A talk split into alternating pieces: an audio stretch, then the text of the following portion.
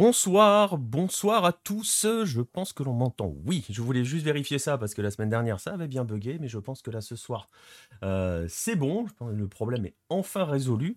Bref, bonsoir à tous, bienvenue pour euh, le 23e épisode du 9-10, euh, votre rendez-vous du lundi soir. Je vois qu'il y a déjà quelques personnes dans le chat. Bonsoir à vous, messieurs.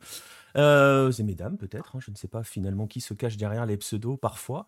Euh, voilà, 23e épisode, vous en avez euh, l'habitude, on va l'habitude peut-être depuis la semaine la dernière fois. On n'était pas là la semaine dernière parce que votre serviteur était un petit peu malade. voilà, normalement ça devrait aller, sauf si je perds ma voix en milieu de trucs, mais bon, on va voir, hein, il y a encore quelques petits séquelles. Mais donc voilà, vous avez l'habitude sur le format, on va se balader en Afrique, en Asie, et euh, au niveau des Amériques, euh, puisqu'on va aller au nord et au sud aujourd'hui pour faire un petit peu le tour de la planète lucarne opposée pendant, euh, en théorie, une heure, en général, une bonne heure et demie. Voilà. Je vais être accompagné de trois personnes pour cette émission. la première, vous la voyez, elle est tout en bas, là, juste à côté de moi, si vous avez les images. C'est monsieur Baptiste Morigal. Salut Baptiste. Bonjour. Je te demande pas comment tu vas, parce que je pense que si tu es là, c'est que ça va. Ça va mieux. ça va. J'ai encore, la gorge en feu, hein, mais euh, ça va. C'est quand même petit métabolisme, hein, je ne veux pas dire, mais. Ah, j'ai résisté deux ans quand même. Ouais, mais voilà, t'es affaibli. Ah bah c'est ça, je me suis relâché euh, dans le temps additionnel. Hein. Tu vois, j'ai fait. Euh, on en parlera tout à l'heure. J'ai fait Maoulsan. j'ai craqué alors que tout semblait bon. on en parlera. On en parlera tout à l'heure. Deux autres personnes sont avec nous, avec nous, pardon, vous ne les verrez pas, vous les entendrez. On va commencer par celui bah, qui va débuter tout à l'heure avec la page africaine, Pierre-Marie Gosselin. Salut PM. Salut, salut à tous. Ravi de vous retrouver. Même euh, si j'avais plein de choses à dire la semaine dernière, vraiment dommage. C'était peut-être l'émission où tu avais le plus de trucs à dire, on est d'accord. Hein. non, non, non, mais c'est pas grave, ça, ça allait très bien comme ça. Vous allez vite comprendre. Exactement. Et la dernière personne qui sera avec nous, elle est depuis sa Colombie. Euh, c'est Monsieur Pierre Gerbeau, avec qui on était hier soir en live euh, à partir de 23h, si vous étiez avec nous pour, euh, pour parler un peu foot Sudam. Salut Pierre Salut Nico, salut PM, salut Baptiste, salut à tous. Ouais, ouais moi je suis pas, je suis pas parti en fait. Hein. J'ai passé toute ma nuit là. On attend encore qu'on reprenne l'antenne. Bon, T'as dû te sentir un peu seul quand même, parce que moi je suis parti entre temps. ouais, mais non, you will never walk alone. Et avec un magnifique accent anglais, hein, vous voyez, vous comprenez pourquoi Pierre est en Colombie. Allez, ah, ouais, les accents anglais, tout ce qui est accent anglais, portugais, euh, faut pas, non, c'est pas pour moi. enfin voilà, vous voyez. En plus, la... il va enterrer la reine avec son accent. Et attends, imagine quand on va le faire parler coréen. Bref, voilà, euh, tout ça pour dire, vous voyez, on est déjà, revenu, on est bien chaud. Euh, on les fera prononcer Séoul tout à l'heure. Euh, et voilà, bah écoutez, on va regarder un petit peu le, sommaire de, de l'émission, de ce qui vous attend. Je le disais, trois pages Afrique, Asie, Amérique au pluriel, puisque Nord et Sud. On va faire un petit point sur l'actualité continentale en Afrique cette semaine, puisqu'on va parler d'océan et de C3 africaine. Ensuite, on ira avec Baptiste en Asie faire un petit bilan de la K-League hein, qui arrive euh, dans le sprint final. Vous comprendrez tout à l'heure. Si vous n'êtes pas habitué non plus au, format de la K-League, euh, ça vous permettra de bien comprendre comment ça fonctionne. Et puis ensuite, on ira faire un tour du côté des Amériques. D'abord avec Pierre, où on va évoquer le cas particulier de, de d'un certain Julio Comesania. On en parlera avec, euh, avec Junior. Et puis ensuite, on passera aux news sud-américaines, à la CONCACAF League pour parler de l'Amérique du Nord. Et on terminera par les Golasso Hello et peut-être des rendez-vous. J'ai laissé les rendez-vous, mais il n'y en aura peut-être pas finalement parce que c'est la trêve internationale. Je me suis un peu fait avoir hier déjà à la base. Donc, euh, voilà, voilà pour le sommaire. J'espère que vous êtes confortablement installés. Euh, bah écoutez, il n'y a plus qu'à démarrer cette émission, 23e numéro du 9-10, c'est parti, et on ouvre donc avec la page africaine.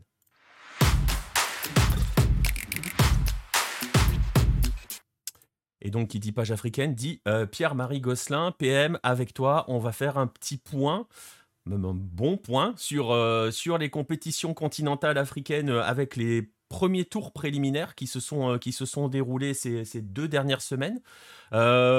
Tu veux commencer par la C1, la C3 Dis-moi. bon, autant commencer par la C1. C'est euh, ouais, au début, euh, bon, on était parti pour euh, faire plutôt un suivi du championnat tanzanien. Puis bon, avec ça a commencé cet été, on avait raté les journées de lancement des équipes et tout ça. Du coup, ben plan B, comme au bon vieux temps des podcasts Efrikia, euh, on suit la Ligue des Champions depuis le tour préliminaire et ça, c'est ce qui est le plus intéressant. Ouais, exactement. Et eh ben écoute, tu sais quoi, on va commencer avec la C1. Je vais, euh, je vais en profiter pour afficher justement les résultats. J'espère que vous arriverez à les lire parce que voilà, il y a, il y a eu, il y a beaucoup, beaucoup de monde hein, dans, cette, dans, dans, dans, cette compétition. Donc, si vous avez les images, je vous ai posé les scores. Les scores, ce sont les scores cumulés. Je préfère le préciser dès le départ.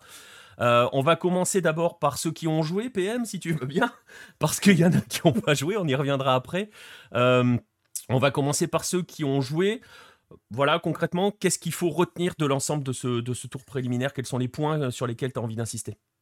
Bon, ben, déjà, on avait présenté un petit peu hein, les affiches. On avait dit attention, il peut y avoir quand même des petites surprises et ben, il y en a eu. Il n'y en a pas eu tant que ça, mais il y en a quand même eu avec notamment l'élimination des, des Ghanéens de, de la Santé Kotoko, pardon, au tir au but face à des Burkinabés qui pourtant étaient loin d'être favoris, comme quoi eh ben, tout est possible dans le football. Et quand même, je voulais te féliciter pour le tableau parce que effectivement, je l'avais pas vu, mais c'est, tu devrais peut-être postuler à la CAF.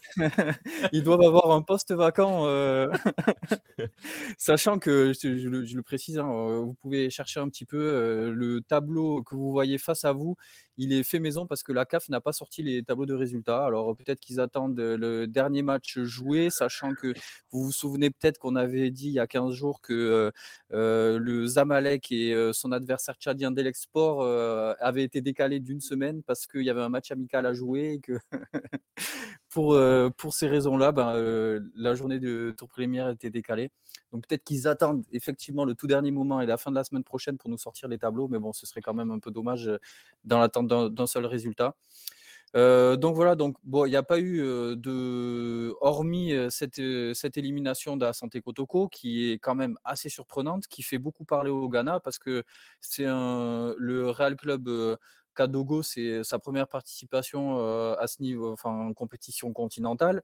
voilà, sortir un, club centenaire comme la Santé Kotoko, ça fait un peu tâche. C'est pas la première fois qu'ils se font sortir par des novices. du coup, c'est, ça commence à jaser un peu du côté de, du côté du Ghana et on se remet un petit peu en question sur le niveau du championnat et le, niveau des équipes.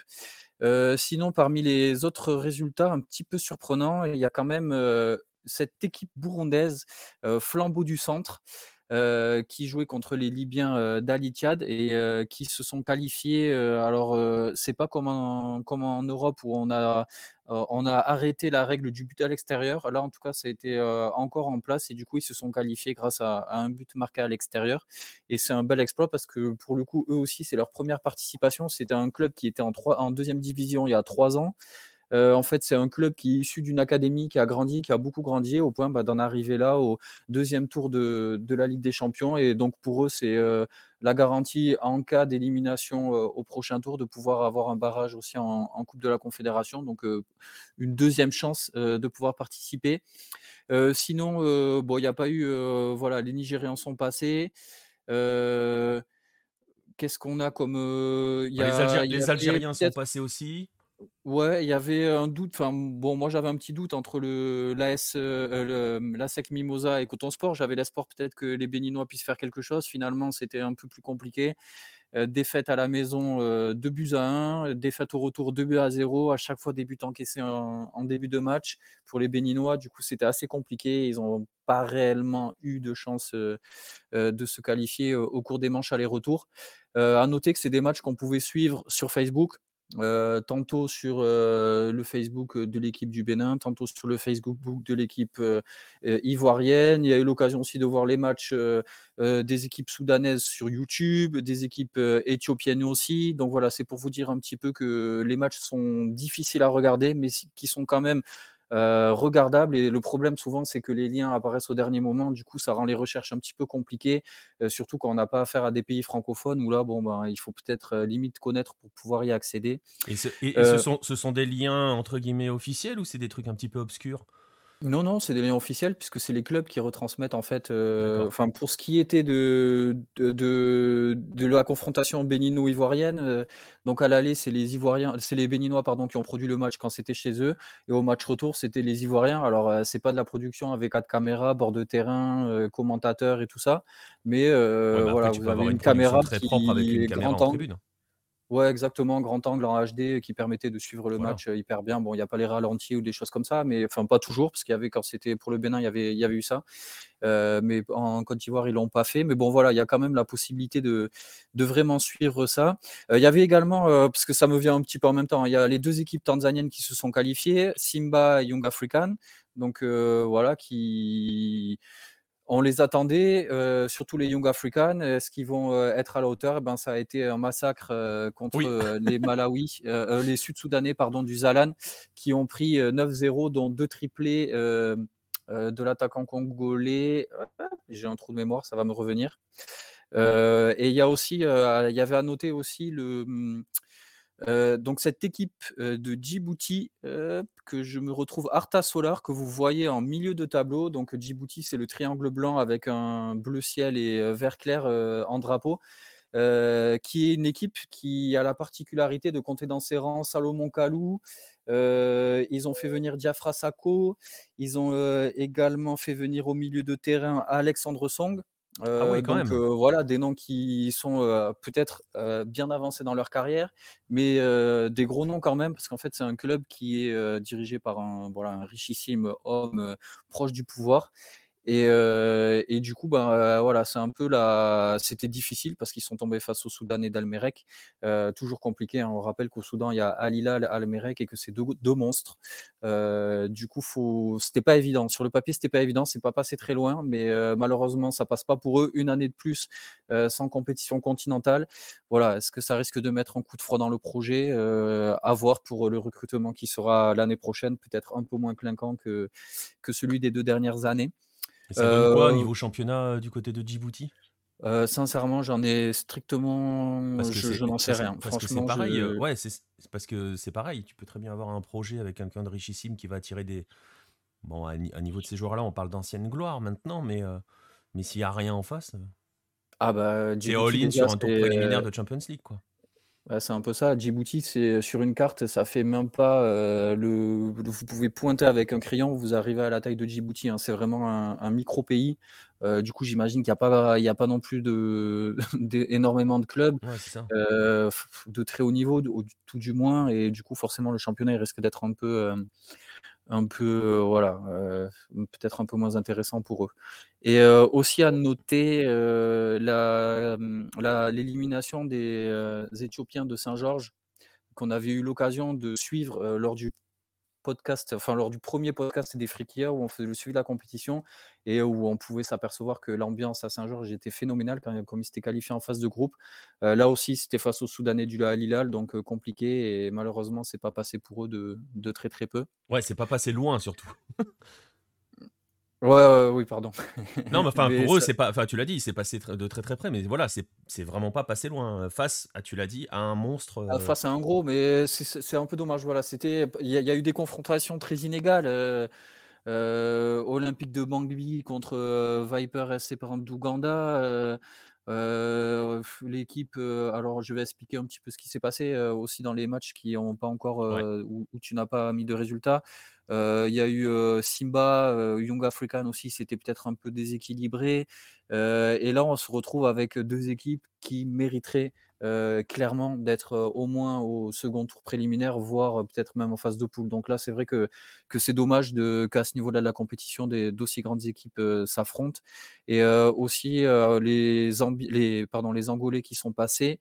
Et la victoire des Sud-Africains de Cap Town face à AS Auto du Congo, qui était pas. Là aussi, c'était c'était assez difficile de prédire quel en serait le vainqueur, et, finalement, c'est passé pour les Sud-Africains. C'est l'équipe qui est dirigée par Julien Miette, hein, ça, les Auto Soto, euh, alors Il euh, me semble. c'est possible parce qu'il a passé du temps au au Congo. Je saurais pas te dire là actuellement qui Lui qui leur était à coach. Djibouti avant, qui s'était occupé de la sélection de Djibouti, Ouais. on parlait tout à l'heure, et je crois qu'il est à Otto, il faudra vérifier, il faudra que je, le- faudra que je le contacte d'ailleurs, euh, pour qu'on discute un peu avec lui, parce qu'il a une expérience africaine assez folle. Ouais, ouais, il a Euh, beaucoup euh, bourlingué, sélection, club. euh, c'est toujours intéressant en fait. Le profil de sélection euh, peut être un peu galvaudé. On a eu des sélectionneurs un peu comme Luis Fernandez qui était jamais par exemple en Afrique où y a ça, ça jase beaucoup parfois parce qu'on dit que le sélectionneur euh, étranger passe plus de temps euh, en Europe à, scouter des joueurs qui jouent dans les, dans les championnats européens plutôt qu'à suivre les championnats locaux. Et là, pour le coup, quand on a des entraîneurs qui sont dans des clubs, là, ils sont confrontés à la réalité du quotidien et, forcément leur analyse et leur, euh, leur compétence, en tout cas pour moi, leur compétence est, du football africain est, est, euh, est sacrément augmentée. Euh, donc voilà un petit peu pour le, le tour des résultats. Oui, donc du coup, je confirme, hein, euh, bien, donc c'est bien ça. hein. Oroya contre euh, les Gambiens de Hawks, ça avait été forfait des Gambiens dès le départ. Donc Oroya n'a pas eu, à- savait déjà qu'ils étaient qualifiés avant depuis un petit moment.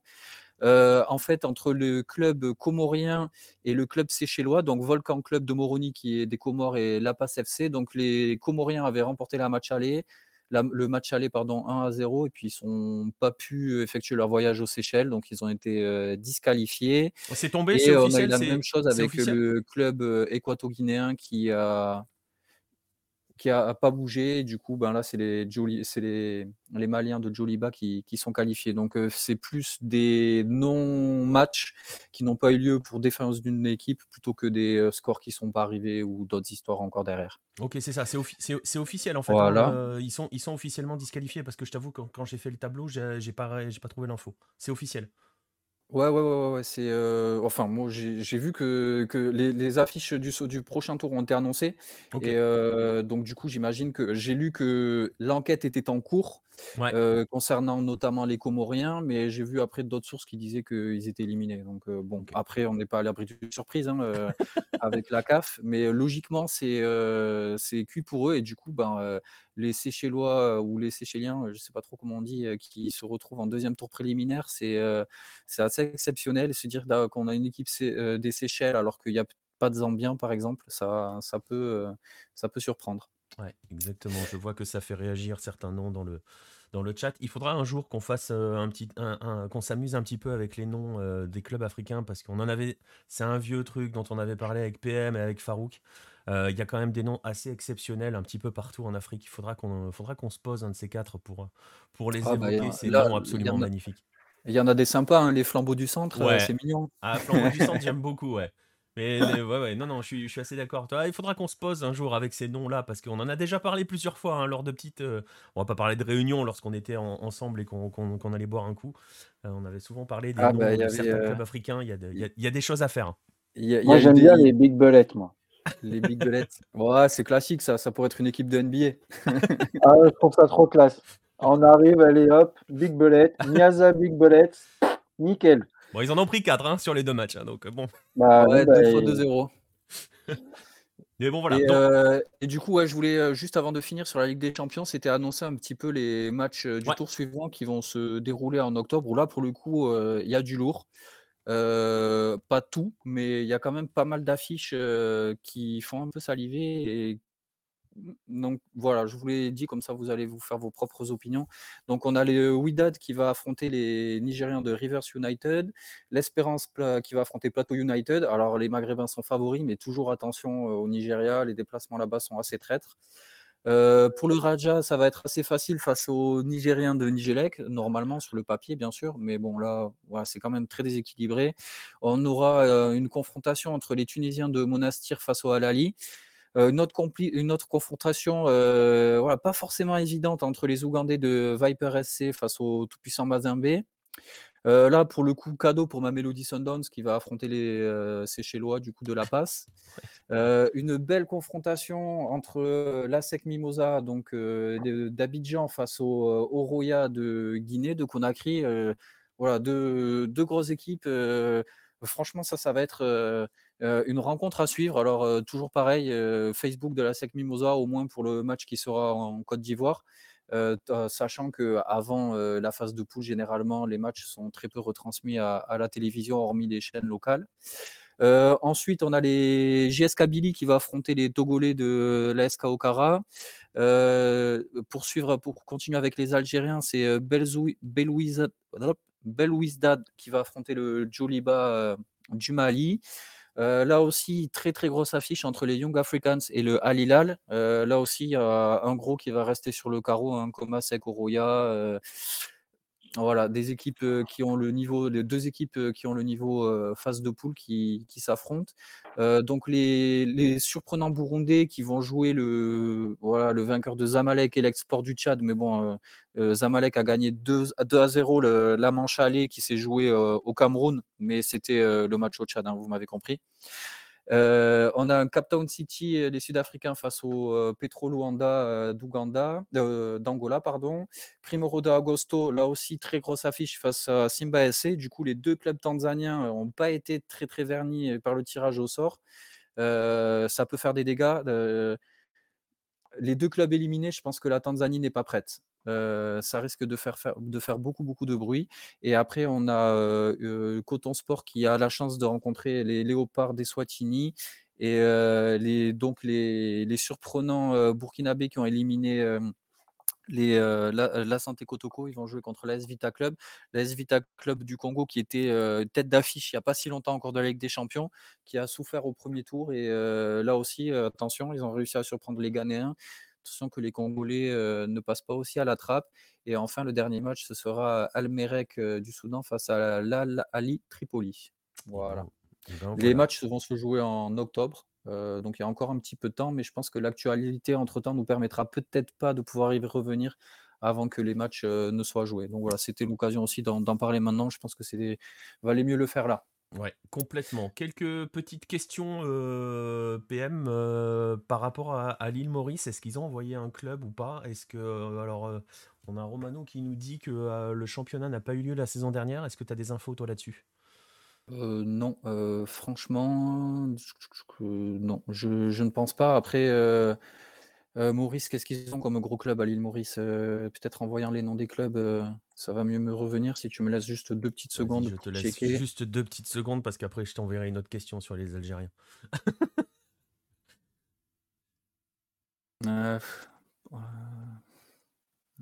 Tu vois, ça manque d'un petit intermède K-pop là, tu vois. Écoute, je te propose de chanter. Vas-y. Non, mais alors moi, je ne suis pas allé au concert de, BTS, euh, cher ami, donc euh, je ne connais pas les chansons. Mais, mais, c'est quelque chose que j'assume parfaitement. Vas-y, PM. je disais, après, voilà, euh, Maurice, c'est quand même un. voilà, ça fait partie des tout petits pays. alors là, je vois la Sport Louis. Pamplemousse SC, tu vois, en parlant de jolis noms. Ouais, c'est pas mal. Le cercle de Joachim, celui-là aussi, il est pas mal. Euh, non, bah écoute, euh, déjà, c'est pas des équipes qui vont très loin dans ces compétitions de base. Euh, c'est un peu comme Zanzibar, quoi. C'est c'est hyper compliqué. En fait, ils ont quand même une place pour pouvoir être entre préliminaires, mais non, et il y a aussi le FC Dodo. Euh, là, on a quand même euh, le champion de Maurice, il est pas mal niveau nom des clubs. FC Dodo. Ah, c'est pas mal. C'est vrai, c'est pas mal. Et il y, a le Racing Club de 4 bornes. Celui-là aussi, il est cool. bah, bah, bah, voilà. En tout cas, si j'en crois ce que je vois également, je peux à peu près confirmer euh, ce que, ce que ça a l'air d'être bon, hein, Romano, ce que tu dis. Il n'y a pas l'air d'y avoir eu un championnat 2021-2022. Euh, Donc, euh, ce qui peut expliquer aussi l'absence de, de, ces clubs-là. Dernière petite question par rapport à la C1 euh, PM, c'est justement par rapport aux, équipes algériennes. elles sont, bon, on a vu le, on a vu quand même des beaux parcours algériens ces derniers, ces derniers temps, surtout en C3 si je ne me trompe pas. elles sont, elles, sont parmi les, les outsiders favoris ces équipes algériennes ou elles sont quand même encore en retrait? Non, bon, en tout cas pour la Ligue des Champions, elles sont en retrait. Déjà, il manque les gros clubs d'Alger Ouais. qui ne sont pas là. Euh, la JSK, euh, Belouizdad, ouais, c'est le pro. Ils, disons que leurs adversaires font que ils auront probablement la chance de se retrouver en phase de poule. Euh, jouer contre euh, le champion du Togo ou le champion du Mali, ça reste à leur portée. par contre, après, dès que le niveau va commencer à devenir un petit peu plus sérieux en poule, voilà, on n'est jamais à l'abri d'une surprise, encore plus dans le football africain. Mais honnêtement, ils sont quand même en retrait. Au moins, sur le papier, ils sont loin des, clubs marocains, par exemple, qui sont devant. des clubs égyptiens aussi qui sont un peu devant. voilà, il y a le, football algérien était un peu dans le creux de la vague. finalement, il y a eu comme un contre-coup de la victoire de la Cannes. Et, finalement, derrière, ça a été un peu plus compliqué. Le, football local a, peut-être aussi souffert de, la révolution et tout ça. Enfin voilà, tout a été un petit peu chamboulé. L'environnement du football a été un peu chamboulé. Et peut-être que c'est aussi les conséquences de tout ça qui font que, le football algérien est un petit peu dans le creux de la vague en ce moment. il me semble pas, que, pas qu'en club, hein, la sélection aussi souffre. Hein. c'est pas, voilà, généralement, c'est lié. Il me semble, il me semble qu'il y avait eu, euh, tu me corrigeras peut-être, c'est pas la JSK qui était allée en finale de C3 il y a 2-3 ans? Euh, je pense que c'était un petit peu plus vieux que ça. Euh, mais c'est pas impossible. Hein, c'est, des bons clubs, hein, la JSK Billy. C'est un, club qui est régulièrement en compétition continentale, hein, mais ils sont quand même un petit peu inférieurs à, à, ce que, aux, autres mastodontes, par exemple, ceux qui ont les six clubs qui ont été exemptés de tour préliminaire sont clairement au-dessus. Il n'y a, a, pas photo. Quoi. Sur le papier, en tout cas, il n'y a, a, pas photo, que ce soit en termes d'effectifs, euh, même face aux Sud-Africains de ma mélodie, ils sont, ils sont quand même un peu loin derrière. Après, euh, voilà, il y a toujours les ambiances, il y a toujours des, éléments qui font que le, des surprises sont possibles. Mais voilà, ça va être quand même compliqué pour eux j'avoue que j'ai un souvenir euh, assez récent avec le tournoi Révélo où il y avait la sélection algérienne, il y avait quelques joueurs du CRB euh, qui étaient franchement parmi les plus intéressants de la sélection. Hein. donc, euh, donc à surveiller, à surveiller, hein, s'ils peuvent se faire un, joli parcours. On a fait la C1, je pense qu'on a fait le tour hein, de la C1 PM. Ouais, juste je vérifie pour le palmarès de la JSK en même temps que, que tu introduis le. Ouais, ben voilà, comme ça je te laisse le temps. On va passer, on va passer à l'autre, à la C3. Alors on va rappeler, tu l'as dit déjà, mais on va quand même le rappeler, que les équipes qui ont été éliminées dans ce premier tour préliminaire, elles sont éliminées de toute compétition continentale. Celles qui seront éliminées au, deux, au second tour de la C1 euh, iront jouer un barrage, hein, c'est ça, contre. Euh, c'est ça. Contre J'ai vérifié le, règlement pour être sûr. Euh, c'est le, en fait, il y a un dernier tour de barrage. Une fois que les, barrages de Ligue des Champions sont finis, il y a encore un tour qui va avoir lieu pour la Coupe de la Confédération où tu vas avoir une partie des des, enfin, tu vas voir les éliminés de la, de, du prochain tour là, de la Ligue des Champions qui, qui affronteront des, des qualifiés du tour préliminaire de la Coupe de la CAF. Voilà. Et pour euh, finir avec la JSK, effectivement, ta mémoire euh, est très bonne puisqu'ils étaient en finale en, en 2021. Pas l'année dernière, l'année d'avant. Ok, c'est ça. Par contre, je sais plus contre qui ils ont perdu, mais euh, voilà. C'est pas, c'est pas des Marocains en face? Je sais plus. Euh, bref, c'est pas grave. Je vais pas te poser 75 calls à la seconde. je, sais qu'il y a Berkane qui en gagne une l'année dernière, qui gagne l'année dernière. Je sais pas s'ils ah, peut-être Je sais plus. ils ont peut-être perdu contre, le Raja. Merci, euh, Monsieur Yass. Merci. Ah, euh, contre le Raja. Spécialiste du forum. Il y a deux ans. Bah ouais. Donc, voilà, voilà pour la C1. On va passer à la, à la C3. Là aussi, euh, bah pareil, je me suis amusé à faire mon petit tableau. euh, parce que, comme l'a dit PM, faut pas compter sur la CAF pour avoir les résultats, puisqu'ils ne les donnent pas. Bon, déjà, ils utilisent, faut le dire, hein, ils utilisent souvent Google Translate pour, euh, la version française du, compte Twitter, par exemple. C'est assez fabuleux, hein, parce que parfois ça donne des phrases assez magiques. Mais bon, voilà, donc concrètement, euh, bah voilà le tout, le, panneau, le, tableau pardon de, ce premier tour préliminaire de la, euh, de la C3. Même question, PM. On en retient quoi de ce tour préliminaire? Euh, Là aussi, il n'y a pas eu grande, grande surprise. Bon, moi, pour ma part, ça a commencé avec le club béninois, Buff de Borgou, qui s'est pris une. Enfin, ça m'a surpris une telle défaite face au Calonne FC de Sierra Leone. Peut-être que Calonne, ça vous parle. Il y a un joueur qui était passé, je crois, du côté de l'Inter, de Monaco, tout ça, Mohamed Calonne, effectivement. C'est son club? eh ben, C'est son club. Incroyable. Le Calonne FC, voilà, en toute simplicité. Incroyable. Et du coup, ils ont quand même eu une belle rouste au, au Buffet de Borgou, qui était quand même un, enfin, qui est un gros club béninois, euh, champion en titre l'année dernière, etc. Enfin, euh, voilà, on s'attendait pas à ce qu'ils prennent 4-0 par des Sierra Leone et ça, ça a un peu piqué. 3-0, euh, perdre 1-0 à la maison et 3-0 là-bas. voilà, sinon, la grosse confrontation, là, c'était entre l'AS FAR de Rabat face aux Remo Stars du Nigeria Et, euh, et ben, c'est la SFAR qui l'a emporté euh, grâce. euh, Peut-être que je retrouve les résultats. J'avais lu, c'était hyper serré, 2-1, hyper ils serré, hyper serré.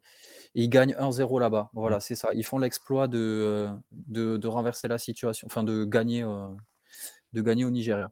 Ce qui était pas d'entrée, enfin voilà, c'était pas évident, c'était pas, pas sûr. Voilà, Ouais, Monsieur sinon. Nous euh, confirme qu'ils ont bien souffert, hein, la SFAR. Ouais, il a, il a regardé le match. Bon, en même temps, euh, c'est une grosse équipe. euh, c'est, enfin, le Nigeria, c'est toujours des grosses équipes. hein. C'est un pays avec tellement d'habitants que le réservoir de footballeurs, il est, euh, il est tellement gigantesque. Euh, Il y a qu'à voir, il y a des Nigérians qui jouent partout, euh, dans tous les, à tous les niveaux, euh, dans tous les championnats du monde. Euh, donc, euh, forcément, ben, vous arrivez quand même à avoir des équipes euh, hyper intéressantes euh, au pays. Et c'est toujours compliqué. C'est toujours compliqué de gagner chez eux. Du coup, c'est un bel exploit qu'ont réalisé. euh, les militaires de, de Rabat. Euh, voilà, sinon, euh, tu- je regarde, euh, j'avais pas vraiment noté en fait euh, de grandes surprises. Alors on a, on a, on a deux matchs annulés, hein, c'est ça si j'ai bien noté. Il y en a un qui doit se jouer, on est le combien Le 19 qui se joue demain. Le match retour se joue demain, il me semble, entre l'AS Douane et le Real de Bamako. ouais, Euh, c'est le retour hein, qui se joue demain, je crois. Euh, et on a deux matchs, deux matchs annulés encore avec une équipe venue des Seychelles, notamment. Ouais, bah écoute, là, j'en sais pas euh, vraiment beaucoup plus. Euh, on a les, euh, du coup, il y a les Tchadiens euh, de la Santé d'Abéché, parce qu'on a quand même parlé d'eux. euh, la dernière fois, donc c'est intéressant aussi de suivre un petit peu ce qu'ils ont fait. Du coup, éliminé deux défaites face aux, aux Mozambicains de Ferrovario des, des Beira. Là aussi, le Ferrovario, c'est un, un gros club, c'est un club qui est habitué à, à jouer les, les compétitions continentales. Donc euh, voilà, c'était pas forcément une surprise. Ils ont quand même bien résisté, mais ils ont perdu les deux matchs euh, à la maison, entre guillemets, au Cameroun et, euh, et là-bas. Donc ouais, voilà un petit peu. Sinon, il y a pas, pas grande surprise. Là, on, va, on peut passer directement aux, aux affiches du prochain tour parce qu'on va avoir aussi des clubs euh, qui, vont, qui étaient exemptés de premier tour qui vont rejoindre la compétition et on, on va avoir droit à, à des affiches assez intéressantes. Euh, donc euh, pareil, hein, je vous l'ai dit tous et euh, il y en a, il y a pas non plus 40 000 matchs, donc euh, ça va aller. On a euh, donc pour le Maroc, ça continue euh, avec euh, le Nigeria, puisque la RS Berkane va affronter le Kwara United. Là aussi, euh, pas évident, même si euh, Berkane part, euh, part assez favori. Euh, les Algériens de la GS Aura vont jouer euh, Gagnois de la Côte d'Ivoire. Euh, L'USMA va jouer contre l'ASC Kara du Togo. Alors là aussi, euh, les Algériens euh, pas forcément euh, les plus impressionnants, euh, pas ceux qui vont peut-être faire le plus peur sur le papier dans cette compétition, mais ils ont, des, ils ont un tour abordable, donc voilà, ils peuvent être au prochain tour, sachant voilà, qu'il y aura encore un autre tour à passer en, en Coupe de la Confédération. Mais attends, je, je te coupe deux Ouais. secondes. On est quand même, ça, ça veut dire, je reviens sur Berkane, ça veut dire que concrètement, le champion en titre entre au deuxième tour préliminaire. Ouais, ouais, ben comme euh, pour la Ligue des qui a gagné Champions, hein. deux des trois dernières. hein, Ouais, la- la- pour la Ligue des Champions, c'est pareil. Euh, le, la- les, les six exemptés, quoi, les, les six plus gros clubs euh, du continent, ils, ils rentrent au deuxième tour, donc ils peuvent quand même se faire sortir et pas faire la phase de poule. hein. Et euh, là, ben, en fait, c'est un peu pareil, sauf qu'ils vont avoir un autre match à jouer s'ils se qualifient là, derrière face à un- potentiellement un, qui est repêché de la Ligue des Champions. Donc ça peut, ça peut être un peu compliqué, sachant qu'on a vu qu'il y avait des affiches de l'autre côté. Donc tu peux te retrouver, pas de chance au tirage au sort, un adversaire vraiment hyper costaud. compliqué. Après, on, donc on va continuer en Tunisie et le CSS va jouer contre les Éthiopiens de Facile Kenana. Bon, euh, déplacement en Éthiopie, ça va être euh, compliqué. C'est une équipe qui est à leur portée, largement à leur portée, sur le papier archi favori, le CSS. Mais euh, voilà, le terrain en Éthiopie risque d'être dans un sale état et l'ambiance risque d'être euh, assez, comment dire, détonnante et ça, peut, voilà, ça peut toujours avoir son, incidence. Les Libyens d'Al Nasser qui joueront contre l'équipe de Kigali, le club africain qui va affronter le Kipanga FC de Zanzibar. Voilà. Euh, là, Ok. s'il n'y a pas 9 ou 12-0 euh, en cumulé, bon, surprise. Ouais. Euh, on a. Attention parce que tu viens peut-être de déclencher l'effet Hello. hein. Ouais, non, mais là, quand même, enfin, on demandera à Farouk son, son opinion, mais si, si, si le club africain se fait sortir par une équipe Zanzibari, là, Il viendra pas donner son opinion, il viendra insulter des mères. je pense que c'est même pas envisageable. non, Voilà. C'est vraiment là pour le coup, il y a quand même un gouffre entre les deux, entre les deux équipes. Euh, on a Azam qui va jouer contre Al Hagdar du, de Libye, Zesco United, le, finalement qui va être peut-être la seule euh, véritable chance zambienne en compétition euh, continentale cette année. C'est quand même surprenant, sachant que les Zambiens, ils avaient l'habitude d'être assez performants dernièrement. Donc euh, voilà, qui vont jouer contre les Sud-Africains de Royal euh, Am. Euh, Saint-Éloi Loupopo, du coup, tu vois, moi j'ai Saint-Éloi Loupopo qui est qualifié par rapport bon, au, voilà. au truc. Donc euh, voilà, à voir. euh, pour moi, donc logiquement, c'est on est peut-être dans les mêmes cas Ouais. euh, qu'on a eu pour la Ligue des Champions avec une défaillance de l'autre équipe et du coup, ce qui fait que ben, ce qui fait que c'est les Congolais qui se retrouveront face à Sagrada de- d'Angola. Euh, j'ai aussi Saint-Michel United, donc des Seychelles, qui là pour le coup est l'équipe euh, qui passe. Ça fait, quand même, Euh, ça fait quand même deux équipes des Seychelles qui passent le premier tour. hein. Ouais, ouais, ouais, ouais. Bon, dans des conditions peut-être particulières, mais le fait est qu'elles passent. Ouais, je, je t'avoue, j'aurais bien aimé là. C'est vrai que les équipes équato-guinéennes aussi, c'est la deuxième équipe équato-guinéenne qui n'a pas voyagé. Donc Oui. Voilà. Bah, En tout Voilà. cas, effectivement, à l'avantage des Seychelles, tout, euh, tout, tout est bon à prendre. Et euh, donc, ils vont avoir quand même fort à faire face euh, au DCMP, euh, de- les dauphins noirs de, de RDC, les diables noirs de la République du Congo, de l'autre côté du fleuve Congo, face au Ferrovario donc du Mozambique, la SFAR qui va avoir de nouveau très très forte à faire face à, à la Chantilly du Ghana.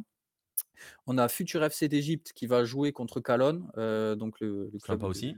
De Mohamed Kalon. Euh, là aussi, ça devrait être euh, Futur FC. C'est, je connais pas trop cette équipe euh, égyptienne, mais de base sur le papier, tu te dis que c'est quand même supérieur à, la Sierra Leone. Marumo Gallants des Sud-Africains face au seul représentant aussi qui reste en compétition continentale pour Madagascar, El Gecko Plus. Et donc le Hearts of Oak va affronter le Hearts of Oak du Ghana va affronter le vainqueur de Asdouane Real Bamako. Voilà un petit peu donc euh, des affiches intéressantes. Là aussi des matchs à retrouver. Euh, voilà, euh, si vous avez euh, dans le forum, donc je vois qu'on a réussi à retrouver les matchs de la SFAR. Voilà, c'est comme ça, c'est du bricolage encore qu'il faut faire pour pouvoir pour pouvoir suivre ces compétitions. Autant vous dire que c'est pas en allant sur votre site de streaming habituel Mm. que vous allez trouver le lien. Voilà. Donc, Ouais, euh, donc, il faut, il faut, voilà, PM vous l'a dit, il faut aller se balader du côté de Facebook surtout. Euh, Ouais, les, suivre les, ouais, les, les pages Facebook des clubs. Déjà, première, première étape, page Facebook des clubs. Et puis après, deuxième étape, peut-être des pages de supporters, des choses comme ça, notamment pour les clubs euh, maghrébins. Euh, vous allez trouver facilement des liens euh, pour pouvoir suivre les matchs des équipes tunisiennes, algériennes ou marocaines en, en fouillant un peu Facebook, Twitter et autres réseaux sociaux. Et bien voilà pour euh, la partie continentale africaine. Les rendez-vous, c'est début octobre. hein, J'ai plus les dates. en Ouais, c'est la noté. 6, euh, 7, 8 et 9 octobre pour les matchs allés et euh, le retour là, le week-end suivant. Et bien voilà, voilà, vous avez. Voilà, ça euh, va aller assez vite euh, avec c'est la Coupe du dans Monde. 15 euh, jours, ouais, et puis avec la Coupe du Monde euh, qui arrive aussi, ben, ça a chamboulé un petit peu le, le calendrier aussi de la CAF qui a. Mais la phase, de groupe ne, la phase de groupe ne débutera pas avant la Coupe du Monde quand même. Non, mais il fallait tout expédier avant. Ouais, quoi. c'est ça. Ouais, parce que Ouais, là, il reste un second rester- tour et des barrages, c'est ça? Voilà, il va rester encore un autre tour à passer pour la, pour la Coupe de la Confédération, Ok. qui Bon, peut bah, t'amener facilement à fin octobre. Quoi. qui va, qui début va nous amener même euh, peut-être même à début novembre hein, pour dire les choses Ouais, clairement. Donc, exactement. euh, donc voilà. Et la phase de groupe, euh, elle démarrera, j'imagine, début d'année prochaine? Je sais pas si tu as l'info. Logiquement, après, euh, peut-être qu'ils vont vouloir euh, faire les originaux et nous caler une journée À Noël. euh, juste, avant la, juste avant la Coupe du Monde. Jamais. Non, Enfin, après, il y aura- on connaîtra déjà les, les affiches, logiquement. Le tirage au sort sera déjà effectué pour la, pour la Ligue des Champions. Donc, on connaîtra logiquement les phases de les, les groupes. Donc, euh, après, pourquoi pas euh, jouer un match, euh, un match avant. hein. C'est Eh pas, ben, écoute, pas on interdit. verra. On verra. En tout cas, on reviendra sur les tirages. On en parlera quand il, quand il le faudra et on continuera de suivre de manière régulière dans la page africaine, notamment du 9-10, euh, ce qu'il se passe dans ces compétitions continentales, ces deux compétitions continentales africaines de, de compétitions continentales de clubs.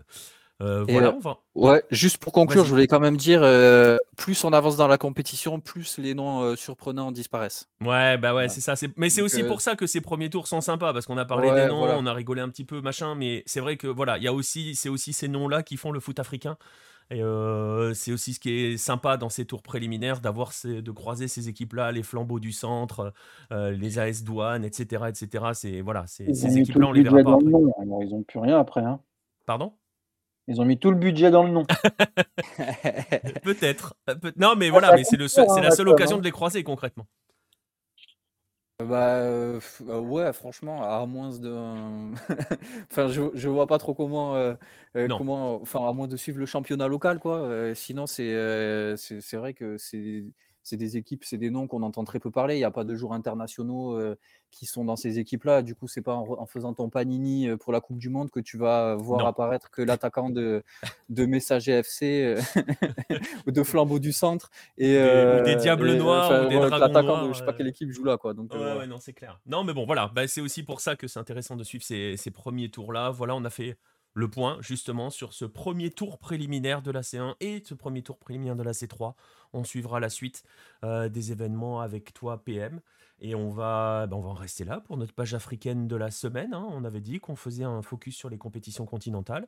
Euh, bah, on va te remercier, PM, et puis on va te donner rendez-vous dans le prochain 9-10 pour euh, une nouvelle page africaine. Ouais, ouais, ouais. Bah écoute, là, il y a les sélections qui arrivent, il y aura beaucoup à dire, sachant que la Coupe du Monde aussi a- arrive à grands pas.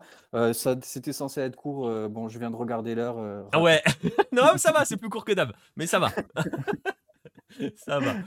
Allez, bah écoute, on va, on va, on va enchaîner, on va partir, euh, on va partir en Asie euh, avec, euh, avec Baptiste. On va aller, euh, pareil, faire un autre point sur une compétition sur la K-League. Allez, euh, on ouvre tout de suite la page asiatique.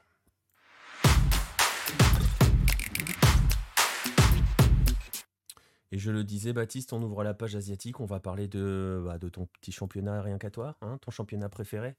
Celui Ouais, qui je remarque que tu as mis la, la photo de Leonardo pour parler de, de l'Asie. C'est nickel. On va est parler de Corée du Sud, on va parler de. K-League. On va parler de K-League. J'allais pas mettre une photo de. Est-ce que je demande à Pierre de prononcer le FC Seoul Mais voilà, Non, donc euh, forcément, j'envoie, j'envoie, j'envoie ce qu'il faut. J'envoie la photo de Leonardo parce qu'on va évoquer la K-League, on va évoquer forcément Ulsan euh, parce que on arrive. euh, tu l'as, tu l'as abordé aujourd'hui hein, dans, dans, dans le Chugan du jour qui est publié sur Hello. On arrive au moment de la de, de la scission en, en, en K-League. Euh, C'est-à-dire que les deux, le championnat va se diviser en deux. Bah, je vais te laisser expliquer en quoi consiste cette scission et je vais en profiter pour afficher le classement. Alors, la scission, c'est très simple. Les six premiers euh, sont dans, le final A, comme, on appelle, ils l'appellent. Les six derniers, pardon, dans le, final B. Et en fait, les six premiers vont encore jouer une fois les uns contre les autres. Et le final B est exactement pareil, vont jouer encore une fois les uns contre les autres. Ce qui fait qu'on aura donc encore cinq matchs en plus pour chaque équipe, euh, ce qui fera 38 journées comme un, championnat classique en Europe. Voilà, tout simplement. Voilà, donc vous l'avez compris, on entre maintenant dans le sprint final et en gros, les gros bras vont se s'affronter entre eux et ceux qui vont jouer leur survie. Parfois, euh, parce qu'il y en a, euh, on peut tout à fait imaginer par exemple que le Suwon FC ne va pas jouer grand-chose sur cette phase finale. Ça peut aller très vite. Euh, Je me souviens l'année dernière, on disait pareil de Pohang et ils ont quand même. Alors, ils ont, ils ont un petit peu tremblé parce que ça peut aller très vite. Il suffit de perdre deux matchs et que les deux autres de derrière en gagnent deux. Ça peut très vite tout chambouler en fait, finalement, puisque les uns jouent contre les autres, tous dans le même groupe, sachant que Suwon FC, même s'il met par exemple 52 points et que Gangwon en reste à 45, ils ne passeront pas devant. Donc, c'est, ça peut aller très très vite. Ça peut, Et ça peut aller vite, mais par exemple, Suwon a 10 points d'avance sur la, la, la- la ligne rouge, on va dire. hein. La ligne, c'est les barragistes, hein, euh, parce qu'il n'y en a qu'un seul qui descend directement, hein, qu'on dise bien. Il y en a euh, qu'un qui descend directement le 12e. Le 11e va affronter le deuxième de K-League 2. Et le 10e va affronter le, le- le vainqueur des playoffs de K-League 2. Voilà, donc euh, pour l'instant, Suwon FC a 10 points d'avance, on va y revenir sur la relégation, mais bon, 10 points quand il en reste 15 à prendre, tu te dis que tu as un matelas quand même. Oui, après, on va parler d'Ulsan. Voilà, et ben tu vois, regarde, t'as vu? C'est eh, construit Ouais. à merveille. La, la parce que justement. On va, on, va, on va regarder maintenant en haut, on va, on va regarder, on va essayer de faire un petit peu le, le- le- le bilan euh, par certaines zones de ce classement, les zones d'intérêt de ce classement. Le titre, c'est pas une surprise. Il va, enfin, c'est pas une surprise. Si, sur, au début de saison, c'est pas une surprise. Il va se jouer entre Ulsan et John Book. Ce qui peut l'être ou pas d'ailleurs, c'est que on est quand même plus très loin d'un potentiel nouveau craquage d'Ulsan euh, dans cette fin de saison. Bah, c'est ça, en fait, pour une fois que Ulsan on, annonce qu'ils vont être champions, parce que depuis le début de saison, ils sont premiers. Euh, je ne sais même pas s'ils ont été une seule fois euh, non premiers. Peut-être la, première, journée ou les deux premières, parce que différence de but, etc. Mais il y a trois matchs de ça, ils avaient 11 points d'avance. Euh, au bout de trois matchs, ils n'en ont plus que cinq. Sur John Book, qui en plus n'est pas bon. Donc, on connaît Ulsan. On sait que Ulsan est très connu pour euh, faire des chocs euh, assez incroyables. Et là, on se dirige tout droit vers quelque chose d'assez sensationnel. Parce que passer de. Je crois qu'à un moment, ils en avaient même plus que 11. Mais là, 11 points d'avance à 8 matchs du terme, arriver avec 5 points d'avance à 5 matchs, sachant qu'il va encore y avoir un match face à John Book, cette saison, ils en ont gagné ils en ont gagné un et ils ont fait un match nul, ils en ont perdu un. Donc ils n'ont pas pas forcément un bilan positif puisqu'il est neutre. Ils vont affronter Pohang, Pohang qui leur a mis quand même deux défaites sur les deux derniers matchs. ils vont affronter Incheon qui ne ont pas battu cette saison et finalement, il reste que Gangwon et Jeju où finalement, on peut se dire: «Bon, bah, là, c'est six points d'office» ça va être compliqué en plus.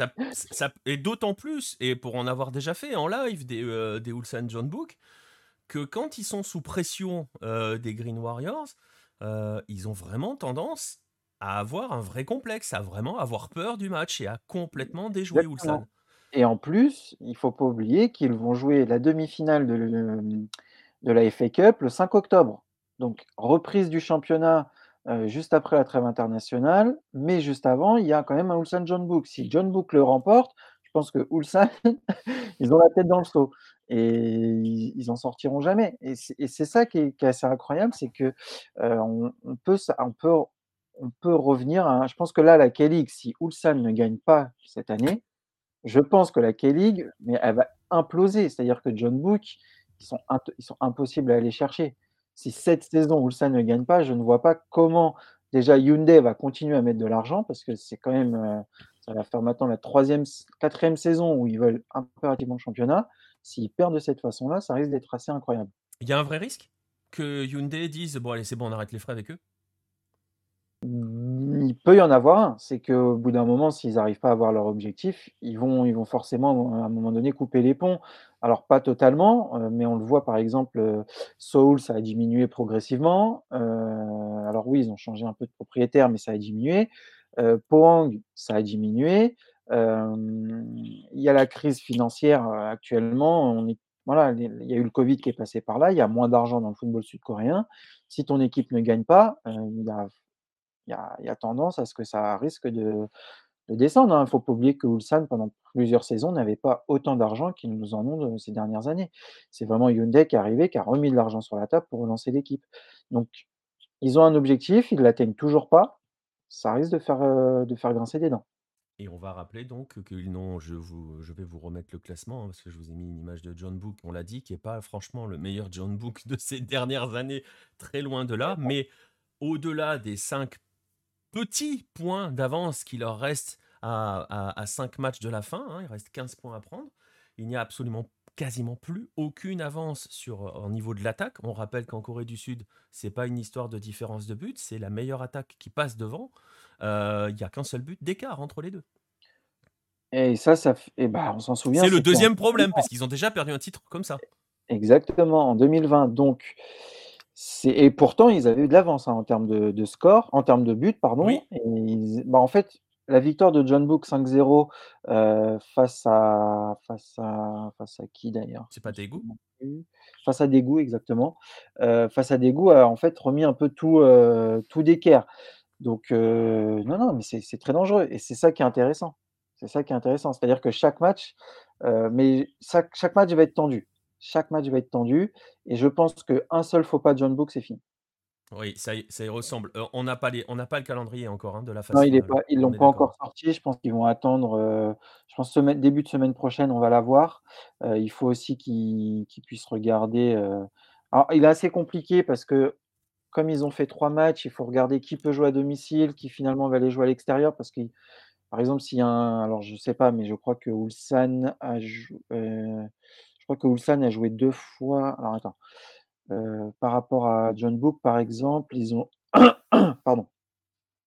Ils ont joué ils ont joué 2 fois à Jeonju cette saison, Donc en théorie, c'est à Ulsan. donc en théorie, c'est à. Ulsan. Donc, tu vois, il y a il y a ça à prendre en compte, Ouais. c'est qu'on ne peut pas jouer 3 matchs chez telle équipe. Donc il faut qu'ils réfléchissent, qu'ils les positionnent correctement parce que ça pourrait être drôle d'avoir quand même le Ulsan Jeonbuk à la fin de la saison. J'aimerais bien, C'est c'est probablement ce qui va se passer. bah, il faut qu'ils arrivent à le faire dans leur logiciel de de Ouais. voilà, donc mais bon, pour le moment, il c'est pas encore sorti, il mais voilà, en plus à Jeonbuk, la saison est bien tendue. Là, les supporters, ils en ont après le dirigeant et après le coach, donc heu, voilà, là, ça va être une bonne fin de saison comme on n'a pas eu depuis quelques années en en en Corée. Ouais, exactement. Donc ça, ça sera pour la lutte, pour le titre, parce que ça ne va concerner que ces 2 équipes. Vous voyez le classement, heu, le 3e, c'est Pohang, celui qui a l'habitude de faire de faire écrase de permettre à Ulsan de s'écraser en fin de saison. C'est souvent Pohang qui est dans le coup. Heu, Pohang qui est un petit peu entre les 2, hein, parce qu'ils sont, heu, ils sont à 6 points de de Jeonbuk, ils ont 6 points d'avance sur Incheon. Est-ce qu'ils peuvent être en danger pour leur place en ACL, Pohang? Alors, je pense pas. Après ça encore une fois, ça va très vite, je pense pas, mais par contre de ne pas avoir gagné ce week-end contre Songnam, heu, ils peuvent se ils peuvent s'en vouloir parce qu'avec 2 points en plus, Mmh. ils pouvaient quand même mettre un peu plus de pression sur Ulsan, heu et notamment sur Jeonbuk. Mais là, je pense qu'ils vont confortablement rester, heu, rester 3e.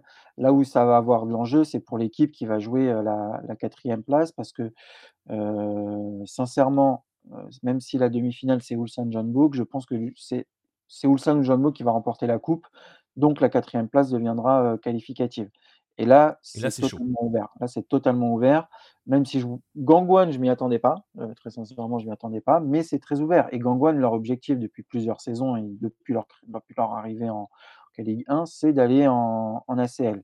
Donc là, ils ont vraiment, Jeju n'avance plus. Incheon, c'est pas leur habitude de jouer ce niveau-là. Je pense que ça va être très ouvert, il va falloir regarder pour la 4e place parce que Daegu, Séoul, alors je vais le dire correctement pour Pierre, prends des notes, Seoul, heu, par rapport à voilà, pour ces 2-là, ils vont po potentiellement les 2 vont aller en finale, c'est sûr, de FA Cup, mais ils la gagneront pas. Et donc tu le c'est bien c'est bien de le préciser. Donc heu, le finaliste heu, de la FA Cup qui sera face à Ulsan ou Jeonbuk ne se qualifie pas automatiquement. C'est comme chez nous, ça envoie vers le 4e. Exactement, ça envoie Il vers faut qu'ils la 4e. gagnent pour aller en ACL, quoi. Exactement. C'est pour ça que l'année dernière, enfin cette année, on a eu heu, en Oui. en ACL parce qu'ils ont remporté la la la FA Cup face à Daegu d'ailleurs et heu, c'était, heu, bon, ça a été une catastrophe pour eux. Ils avaient pas le niveau, c'était clair, mais voilà, c'est forcément le le le 4e ou le gagnant qui En tout cas, ça va être intéressant à suivre cette lutte pour la 4e place. C'est vrai que bon, après il y a, heu, moi pour les suivre un petit peu, heu, Jeju, Incheon. Incheon, c'est pas fou, mais ils sont chiants à jouer, hein. Pour dire les mots clairement, ils sont chiants. Ils sont pénibles Oui, à jouer, heu, bah, Incheon. déjà, ils ont un terrain qui est dégueulasse. Oui. Voilà, ça, ça fait toute la diff et puis ils ont un, ils ont un un un coach qui, qui qui connaît bien ça puisque c'est l'ancien de de Jeju, Cho Seung-wan, qui avait fini 2e avec Jeju il y a, en 2016 ou 2017, heu, donc il sait comment on joue. Ils ont pas des joueurs incroyables, ils ont très peu de moyens et pourtant ils y arrivent et en plus, ils ont perdu Muguruza, heu, qui est encore dans les meilleurs buteurs de la de la K-League alors qu'il est parti à mi-saison. Mais heu, voilà, il voilà, Cho est quand même un des meilleurs entraîneurs de de K-League, heu, il fait un travail extraordinaire et il voilà, il met bien il a un bloc qui tient et il se projette très vite vers l'avant, comme il faisait avec, Jeju il y a quelques saisons et là pour le pour le moment ça marche. Ouais, Donc ils sont très chiants à jouer. Ils sont très chiants à jouer, exactement et voilà, donc ça, ça va être le 2e point chaud, et il y en a forcément un 3e, c'est cette zone rouge, qui alors pour le coup, enfin je sais pas, c'est quand même une surprise de voir Suwon, heu, les Blue Wings aussi bas. On les attendait peut-être pas forcément à jouer les premiers rôles, mais il y a eu un il y a eu une période où ils avaient on sent on se disait: «Tiens, ça y est, rep ça y est, ils sont ils sont repartis» et voilà. Bah, voilà, en fait, ils se sont fait, heu et et moi je pense que c'est la faute du covid, heu, tout simplement parce que l'année dernière, ils étaient très bien, heu, jusqu'à mi-saison. Ils ont pris un mois de pause parce qu'il y avait, il y a eu la période, il y a eu la période des JO, il y a eu toute une période de repos qui était bloquée, je crois que oui, pour la CL exact en plus et en fait, à partir de là, ils ont ils n'y arrivent plus. C'est-à-dire qu'ils étaient dans les 6 premiers, c'était même, pas loin de la 4e-3e place et depuis 1 an, ils ne mettent plus un pied devant l'autre et c'est terrible parce qu'ils ont quand même c'est les mêmes joueurs, en fait. Mmh. Ils ont même recruté des très bons joueurs, mais ils n'y arrivent plus. Park Cunha a été a été dégagé, ils ont été recruter, heu, l'ancien entraîneur de Daegu qui alors ça a fonctionné à Daegu, mais heu, pour moi, heu, c'est pas un entraîneur, qui a des compétences incroyables. Heu, son nom, si je l'ai en tête, heu, Lee. Heu, non, ça va pas. C'est il y a rien en fait et pourtant ils ont des bons joueurs et c'est surprenant de les voir là, quand on voit les joueurs sur le papier. Après ça fait plusieurs saisons quand même qu'ils Oui, qui sont pas dans Oui, le haut du pavé, mais c'est vrai que là, tu vois, par exemple, ces dernières semaines, ils avaient commencé à réenchaîner quelques victoires et là, tu pouvais dire: «Bon, ils vont finir par remonter et se sortir un peu» et puis finalement rien du tout, quoi. Bah non, ils y arrivent pas et je pense que je pense qu'eux, ils vont pour le coup, j'ai plus peur pour eux que pour, heu, que pour Daegu, par exemple. Je pense que là, les 3 qui vont qui sont derniers là, seront les 3 qui seront encore derniers, heu, à la 38e journée. Alors maintenant que je l'ai dit, c'est sûr, ce sera pas. Mais heu, mais je pense que ce sera eux, heu, parce que Gimcheon, bah, ils ont perdu beaucoup trop de joueurs. Ils ont perdu leurs meilleurs j tous Ouais, leurs c'est compliqué, heu, ouais. C'est compliqué, cette saison, ça a pas pris. Malgré ceux qui sont arrivés, ça a pas pris. Heu, Kim Tae-hwan est peut-être arrivé au bout. Voilà, c'est c'est comme ça, hein, il on peut pas rester, tout plusieurs saisons au top. Je pense que là, il est arrivé au bout, il arrive plus à à relancer son équipe malgré les les joueurs qu'il a, heu et ça avance plus. Songnam, on n'en parle pas. Je pense que là, 11 points d'écart, eux eux, c'est cuit. Il suffit juste qu'ils perdent un match et c'est mort. Donc enfin, ils en ils en ont oui, non, ils en ont 10, heu, ils perdent un match et je pense que c'est mort. Ouais. Après, Suwon FC et Seoul ils sont on pourrait penser qu'ils sont à l'abri. Après, Seoul, faut pas oublier qu'ils viennent de perdre 3-0 contre Daegu. Ils ont perdu contre Suwon ils sont bien capables de continuer à perdre. C'est-à-dire que Suwon et Daegu gagnent face à eux, ils sont plus qu'à 4 points. Et puis et puis c'est une des critiques de ce système, de cette scission, heu, dans le cas du Suwon FC et de Seoul, ils se retrouvent dans une espèce de position intermédiaire où ils jouent plus rien au-dessus Ouais et et donc il y a ce risque de se laisser un petit peu endormir sur un faux rythme en te disant: «C'est bon, on a de la marge». Heu, pour citer des des parallèles, d'ailleurs, c'est peut-être une histoire qu'on pourrait se faire avec Suwon sur, sur avec les Blue Wings et un parallèle avec, heu, ce qui est arrivé à Grêmio au Brésil, quand ils sont descendus l'an l'année dernière. Sur ce côté, non mais on on peut pas descendre, tu vois? C'est voilà, on a on a de la marge, on peut pas descendre, on va se réveiller, ça va se relever et puis on va on peut pas descendre et au final, c'est trop tard quand tu te réveilles parce qu'en fait, tu te réveilles pas concrètement et Bah, ça peut ça. arriver ce genre de danger-là. Et bah, c'est ce qu'a vécu Pohang l'année dernière. C'est-à-dire qu'ils étaient 6e, heu, 7e. Ils se disaient: «Non, non, on peut pas descendre» et ils ont fait un final B catastrophique. Donc c c'est toujours une position délicate et en plus, comme on sait que, heu, alors Suwon FC, je pense qu'eux, c'est réglé. Ils ont une façon de jouer où ils sont largement supérieurs à tous ceux qui sont derrière. Eux, clairement, ils sont supérieurs. Voilà, Ouais, a c'est même limite dommage qu'ils soient pas top 6, hein.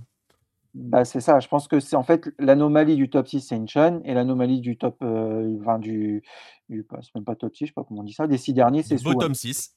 Du bottom 6, c'est Suwon, Suwon FC. Par contre, Seoul, je pense qu'ils peuvent avoir peur. Ils peuvent avoir très, très peur parce qu'ils sont ils sont nuls défensivement, ils ont beaucoup trop de blessés encore aujourd'hui. Offensivement, ils comptent pas sur les bons joueurs et je ne dirai pas des noms parce qu'ils sont en sélection nationale et voilà. Non, ça On a dit qu'on n'insultait pas les mamans, Baptiste, donc commence pas à chercher des joueurs. Non, je n'insulterai personne, mais non, ça ne fonctionne pas en fait et Seoul n'y arrivera pas s'il continue comme ça et Dai et Daegu, ils veulent se sauver à tout prix. Ça fera un peu tâche que Daegu descende. Heu, en fait, là, dans les dans les équipes qui vont descendre, ça va forcément faire mal au cœur à quelque quelque part parce que Songnam, on les connaît, on en a fait tout un tout un parlé, ouais. top 10 l'année der la semaine dernière. Suwon Blue Wings, c'est pas n'importe qui. Heu, Daegu, bah, depuis quelques saisons, c'est régulier dans le dans le top 6 et là, cette année, ils se sont ratés. Seoul, c'est pas n'importe qui non plus. Il y a que le Suwon FC et Gimcheon qui sont un peu les nouveaux, mais Suwon FC ne va pas descendre. Donc après, ouais, il y a un play-off, mais euh, Oui. voilà. Mais bon, tendu. peut arriver sur un barrage. hein. Attends, c'est aller-retour, donc euh, ça va. Normalement, ça va, mais on sait jamais. C'est des histoires On de dynamique. Tu as une équipe dans une dynamique négative face à une équipe dans une dynamique positive. On est d'accord. Mmh, voilà, donc heu, ça va bouger. Moi, je pense que ça va être assez intéressant à suivre. La prochaine journée, alors quand on aura le calendrier, on le partagera, mais la prochaine journée sera très importante pour les dynamiques. Je pense que si c'est un autre match que directement Seoul-Suwon, les 2 clubs gagnent, les 2 clubs sont à l'abri. Ça, c'est sûr. Heu, ils n'iront plus se faire, heu, se faire reprendre.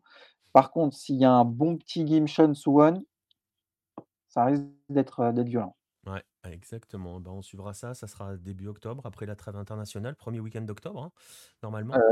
Même dernier week-end de septembre, en fait. Mais en fait, ils vont jouer 5 matchs. Ils Avant vont la Coupe du 5 Monde. non, pas avant la coupe du monde, avant le mois de la fin du mois d'octobre. Ouais, c'est ça. Donc, euh, ah oui, Parce donc ils vont, que jouer du, ils vont jouer sur du milieu de semaine aussi. oui, parce qu'il faut que la saison soit terminée enfin les playoffs, les playoffs ont lieu fin fin fin, heu, fin octobre, parce que la fin de la saison, c'est le 30 octobre.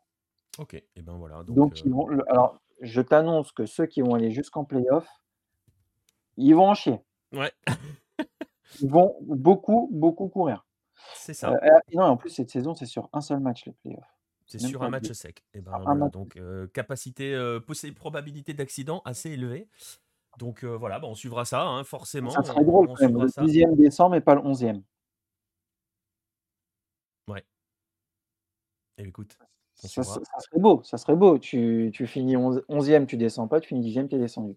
C'est le principe du, du barrage, hein. ça peut arriver. Ça peut arriver, on verra. Ça- Ah, en moi, plus, ça peut être le cas, parce que si rien ne bouge tel qu'il est, tu peux tout à fait imaginer quand même que les Blue Wings, sur un barrage face à une équipe de K2, Ah bah ça peut descendre. oui, mais normalement, normalement le Blue Wings peut, les, les Blue Wings peuvent normalement, euh, tu vois ce que je veux dire, plus que Gimcheon, qui est peut-être, euh, qui peut être peut-être plus en, en danger sur un, sur un, un- un Ah bah, barrage. de toute façon, les, les barrages, normalement, c'est euh, c'est euh, c'est Anyang et, et, et Daejeon. Alors j'espère que Daejeon va enfin pouvoir monter. Les deux sont en danger. Euh, mais moi, je ne l'aurais pas organisé comme ça. J'aurais organisé ça différemment. Pour faire les barrages, faire un mini championnat où en fait le, 11, le Ils 10e, s'affrontent tous. bah non, pas forcément ils s'affrontent tous, mais le 10e euh, euh, ne joue sa place que si le 11e est sorti, tu vois. Un truc comme ça. C'est-à-dire que tu fais le 11e, f- enfin tu fais les winners, euh, enfin celui qui gagne les Ouais, playoffs vois ce que tu veux dire. passe au second, le gagnant va affronter le. Et à chaque fois, le perdant, en fait, reste dans l'échelon inférieur. Mm, mm. C'est-à-dire que, voilà, tu.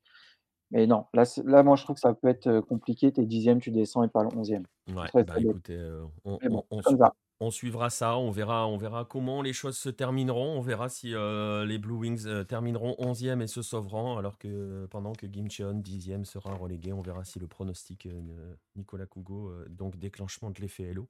Bon, ça sera- marchera pas, vous pouvez voter sur autre chose. Voilà, c'est ça.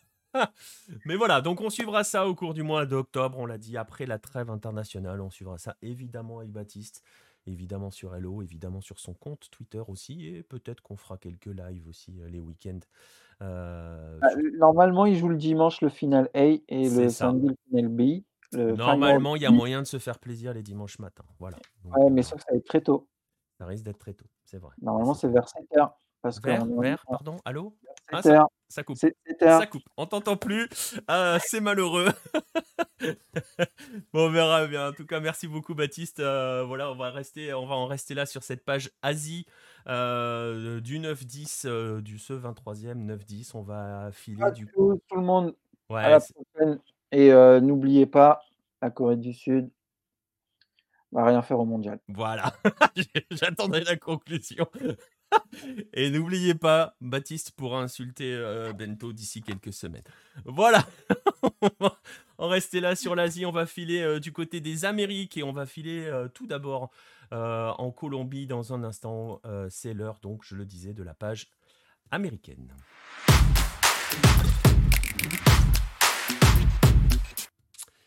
Et on va filer, je le disais, en Colombie pour parler, euh, parler d'un cas bien particulier avec Monsieur Pierre Gerbeau.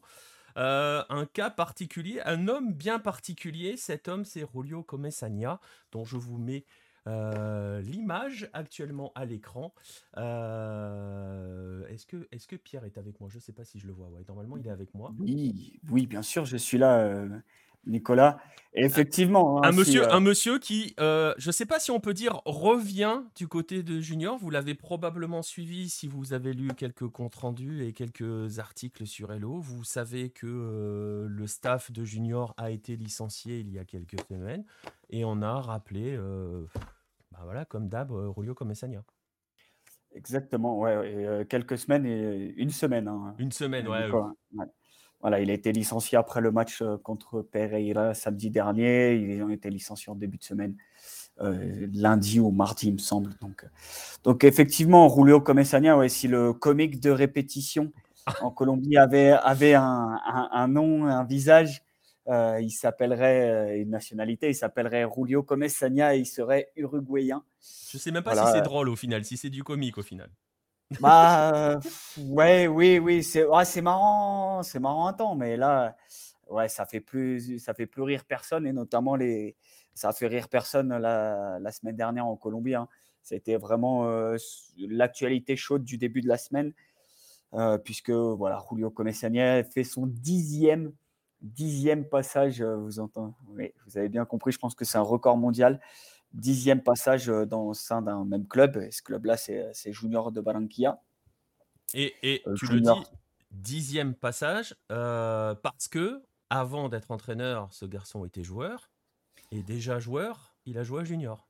C'est ça. Et donc rapidement, il a commencé, il a commencé sa carrière à Racing en Uruguay. il, a, il, est passé par le Gymnasia, puis Kimberley en Argentine. Il arrive comme joueur au début des années 70 en Colombie. Son premier club, c'est pas Junior, c'est Millonarios. Euh, voilà, il reste un an et après, donc, euh, il rejoint Junior. Il retourne vers le sud, puis il revient à Junior en 75. Il fait déjà des comebacks incroyables en tant que joueur. En fait, euh, effectivement, vous le voyez là, l'image avec donc, le maillot. Ouais, époque jeune, le maillot junior qui n'a pas changé d'ailleurs, toujours les mêmes, le club Roji Blanco. Euh, il fait partie de l'équipe de Junior qui est euh, championne en 1977. Euh, c'est pas n'importe quelle équipe dans, dans, l'histoire du club. C'est c'est vraiment donc le premier titre de champion. C'est l'époque où, où, on y reviendra plus tard, mais le président qui arrive en 1977 s'appelle Monsieur Fouad Char. Euh, voilà, c'est une équipe euh, qui a marqué l'histoire du club parce que parce qu'elle est, elle est restée invaincue pendant 43 matchs à la maison. Euh, ça, ça n'a jamais été égalé dans l'histoire dans l'histoire du club. Et je précise pour toi, Nico, quand on dit invincibilité de 43 matchs à la maison, c'est pas que seulement contre un adversaire, c'est tous les adversaires compris. Hein, je précise. Parce que quand on parle d'invincibilité à la maison, tu as tendance à. voilà. on parle d'une invincibilité contre le même adversaire. Voilà, là, n'a toujours pas gagné contre cette équipe-là, donc euh, ça va. Euh, euh, voilà, donc là, c'était invincibilité de 43 matchs contre tous les adversaires. Et, et à cette époque-là, en, en, 77, alors dans l'équipe, il y avait Eduardo Solari notamment, il y avait Ariel Valenciano. Alors, Valenciano, ce nom se, vous dit peut-être quelque chose. c'est Ariel Valenciano, c'est le père d'Ivan René, euh, Ivan René Valenciano, le deuxième meilleur buteur de l'histoire du football colombien, après qui a été euh, avec Junior. Et euh, il y avait surtout un nom qui vous dit peut-être quelque chose si, si vous êtes supporter d'Estudiantes. Si vous êtes anglais. voilà, si on fait, on fait la bise à. si vous êtes anglais, voilà, à, Nico Concha, Nico de la Rua, voilà. Euh, il y a, euh, euh, ce nom, c'est Juan Ramon Verón. voilà, vous connaissez certainement son fils, voilà, le papa de. Donc, donc voilà, dans cette équipe-là, et il y a un entraîneur argentin qui s'appelait José Banaca, qui a entraîneur qui a beaucoup marqué au Julio Comesaña, qui l'a dit. Voilà, c'est avec lui quand voilà, et quand José Banaca arrive, et Baraka arrive, il y a des choses qui changent à Junior. Euh, voilà, on est champion, on a arrêté cette image de, entre guillemets, petit club de la côte, bien sympa. Voilà, avec, euh, avec l'arrivée de Fouachar et de, Baraka, on, arrive, on est, voilà, on, est, on, devient un club entre guillemets vraiment professionnel. On arrête d'avoir ce complexe et d'avoir cette image qui, voilà, qui nous colle à la peau. Et, et donc, ce, ce, premier titre, d'ailleurs, c'est assez drôle puisque puisque c'est euh, Juan Ramon Veron qui devient entraîneur-joueur sur la fin, sur l'hexagonal, parce qu'il y a un petit, euh, euh, il y a un petit, petit différent, on va dire, financier. Mais, mais voilà, c'est le début un petit peu de cette histoire de, de Comessania avec Junior. Donc, il est champion en 77. Après, il termine sa carrière. Il faut savoir qu'il termine sa carrière de joueur au début des années 80. Première expérience comme coach, 1982. Hein. Je pense que personne n'était né ici. Euh, dans le chat, euh, sauf, oh, sauf toi, Nico. Mais euh, désolé pour la balle perdue, mais mmh. tu étais à hein. peine. Voilà, tu étais à peine, à peine né. Hein. Non, non. On va dire, mais. Oh, J'avais 6 ans, donc voilà. Voilà, tu avais 6 ans. Mais, mais voilà, il arrive. donc, Comessania commence sa carrière de coach en 82. Et premier passage à junior comme coach 1991. Donc vous imaginez, enfin voilà, j'étais, moi j'étais à peine né pour le coup, j'avais voilà trois ans. Donc ça vous met quand même euh, le, ça, ça, vous place le bonhomme hein, quand même euh, et l'immensité de sa carrière. Ouais, parce, euh, que, parce que parce qu'on a on a souri sur le côté bon dixième passage. au bout d'un moment, ça va quoi. Euh, tu, le dis, euh, son premier passage à junior, c'est 91. Il commence sa carrière d'entraîneur il y a 40 ans.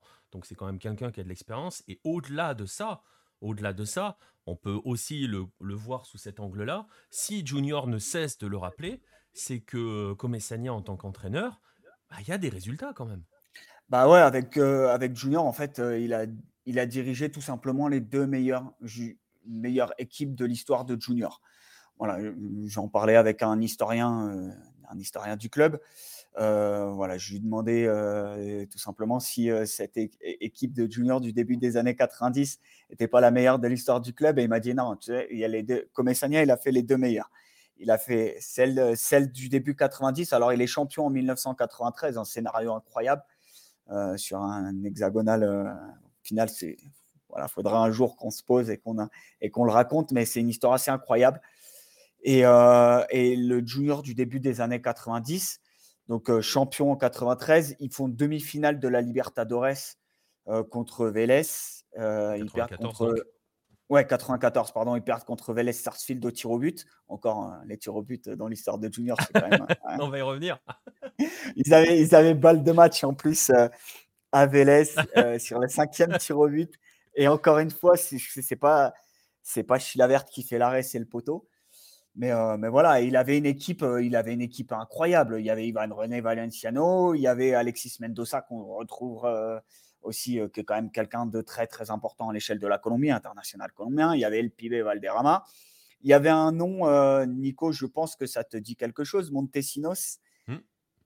que tu retrouves en sélection chilienne. Alors, c'est pas lui, mais son, son père. Voilà, Christian Montesinos, pareil, qui très bon joueur, dans cette équipe Oh, ouais, très très bon joueur. Son père aussi, hein, euh, mmh. voilà.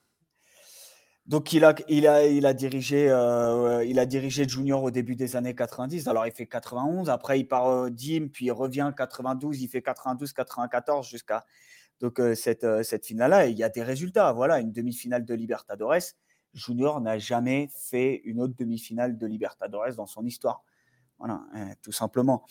Et c'était une équipe, euh, enfin, tu vois, on dirait en Colombie, et c'est vraiment un équipasso. Quoi. Et, euh, et, donc après 94, il, repart. Euh, donc il part, il revient en, demi, en 97. et, après, il part, il part dans, dans, son autre club colombien de cœur, on va dire le Deportivo Independiente Medellín. Il va, il va occuper un poste de directeur, un petit peu directeur sportif voilà, euh, et, il revient en 2002, il fait 2002 à Junior. après 2008, il fait une période 2008-2009 où il n'y a pas vraiment beaucoup de résultats.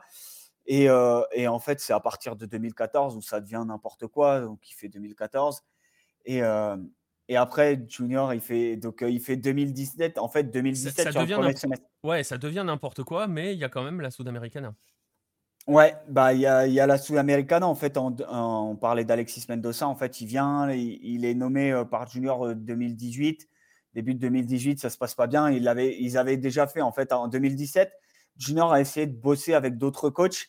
Ils ont euh, Alberto Gamero qui est, du côté de Millonarios aujourd'hui, qui vient, il fait le premier semestre 2017. Ça se passe très très très très très très mal. Euh, voilà, j'ai souvenir notamment d'un match où j'étais au stade euh, contre l'Aïkidad. Euh, voilà, les mecs de Junior, ils sortent, ils se prennent des projectiles et ils sont à deux doigts de se faire embrouiller dans les. Bah, c'est les stades colombiens, c'est en plus c'était chaud. Voilà, il n'y a pas vraiment de sécurité. Les supporters descendent, c'est à deux droits de se friter dans les couloirs du stade. C'était n'importe quoi. Ça se passe pas là avec Gamero. Il rappelle Comessania pour la fin d'année. 2018, il bosse avec Alexis Mendoza. Ça se passe encore une fois moyennement. Il rappelle Comessania. Comessania, du coup, enchaîne 2018. Euh, il est il a. Il est champion en 2018 sur la fin de l'année. Il est champion en 2019 euh, pour l'Apertura. Euh, là, ils appellent Luis Fernando Suarez. Bah, ça se passe pas mal. C'est encore une fois lui qui fait les pompiers. Et là, 2022, il y a encore une fois Juan Cruz Real. Et ça se passe encore mal. Et il rappelle, il rappelle pour terminer l'année. Donc, donc là, on est vraiment dans le sketch un peu guignolesque. Voilà, c'est n'importe quoi. Ouais, parce que voilà, on va quand même rappeler, hein, vous l'avez compris, 40 ans de carrière d'entraîneur, une carrière de joueur auparavant. Je vais vous donner son âge, il a 74 ans, Julio Comessania. C'est ça.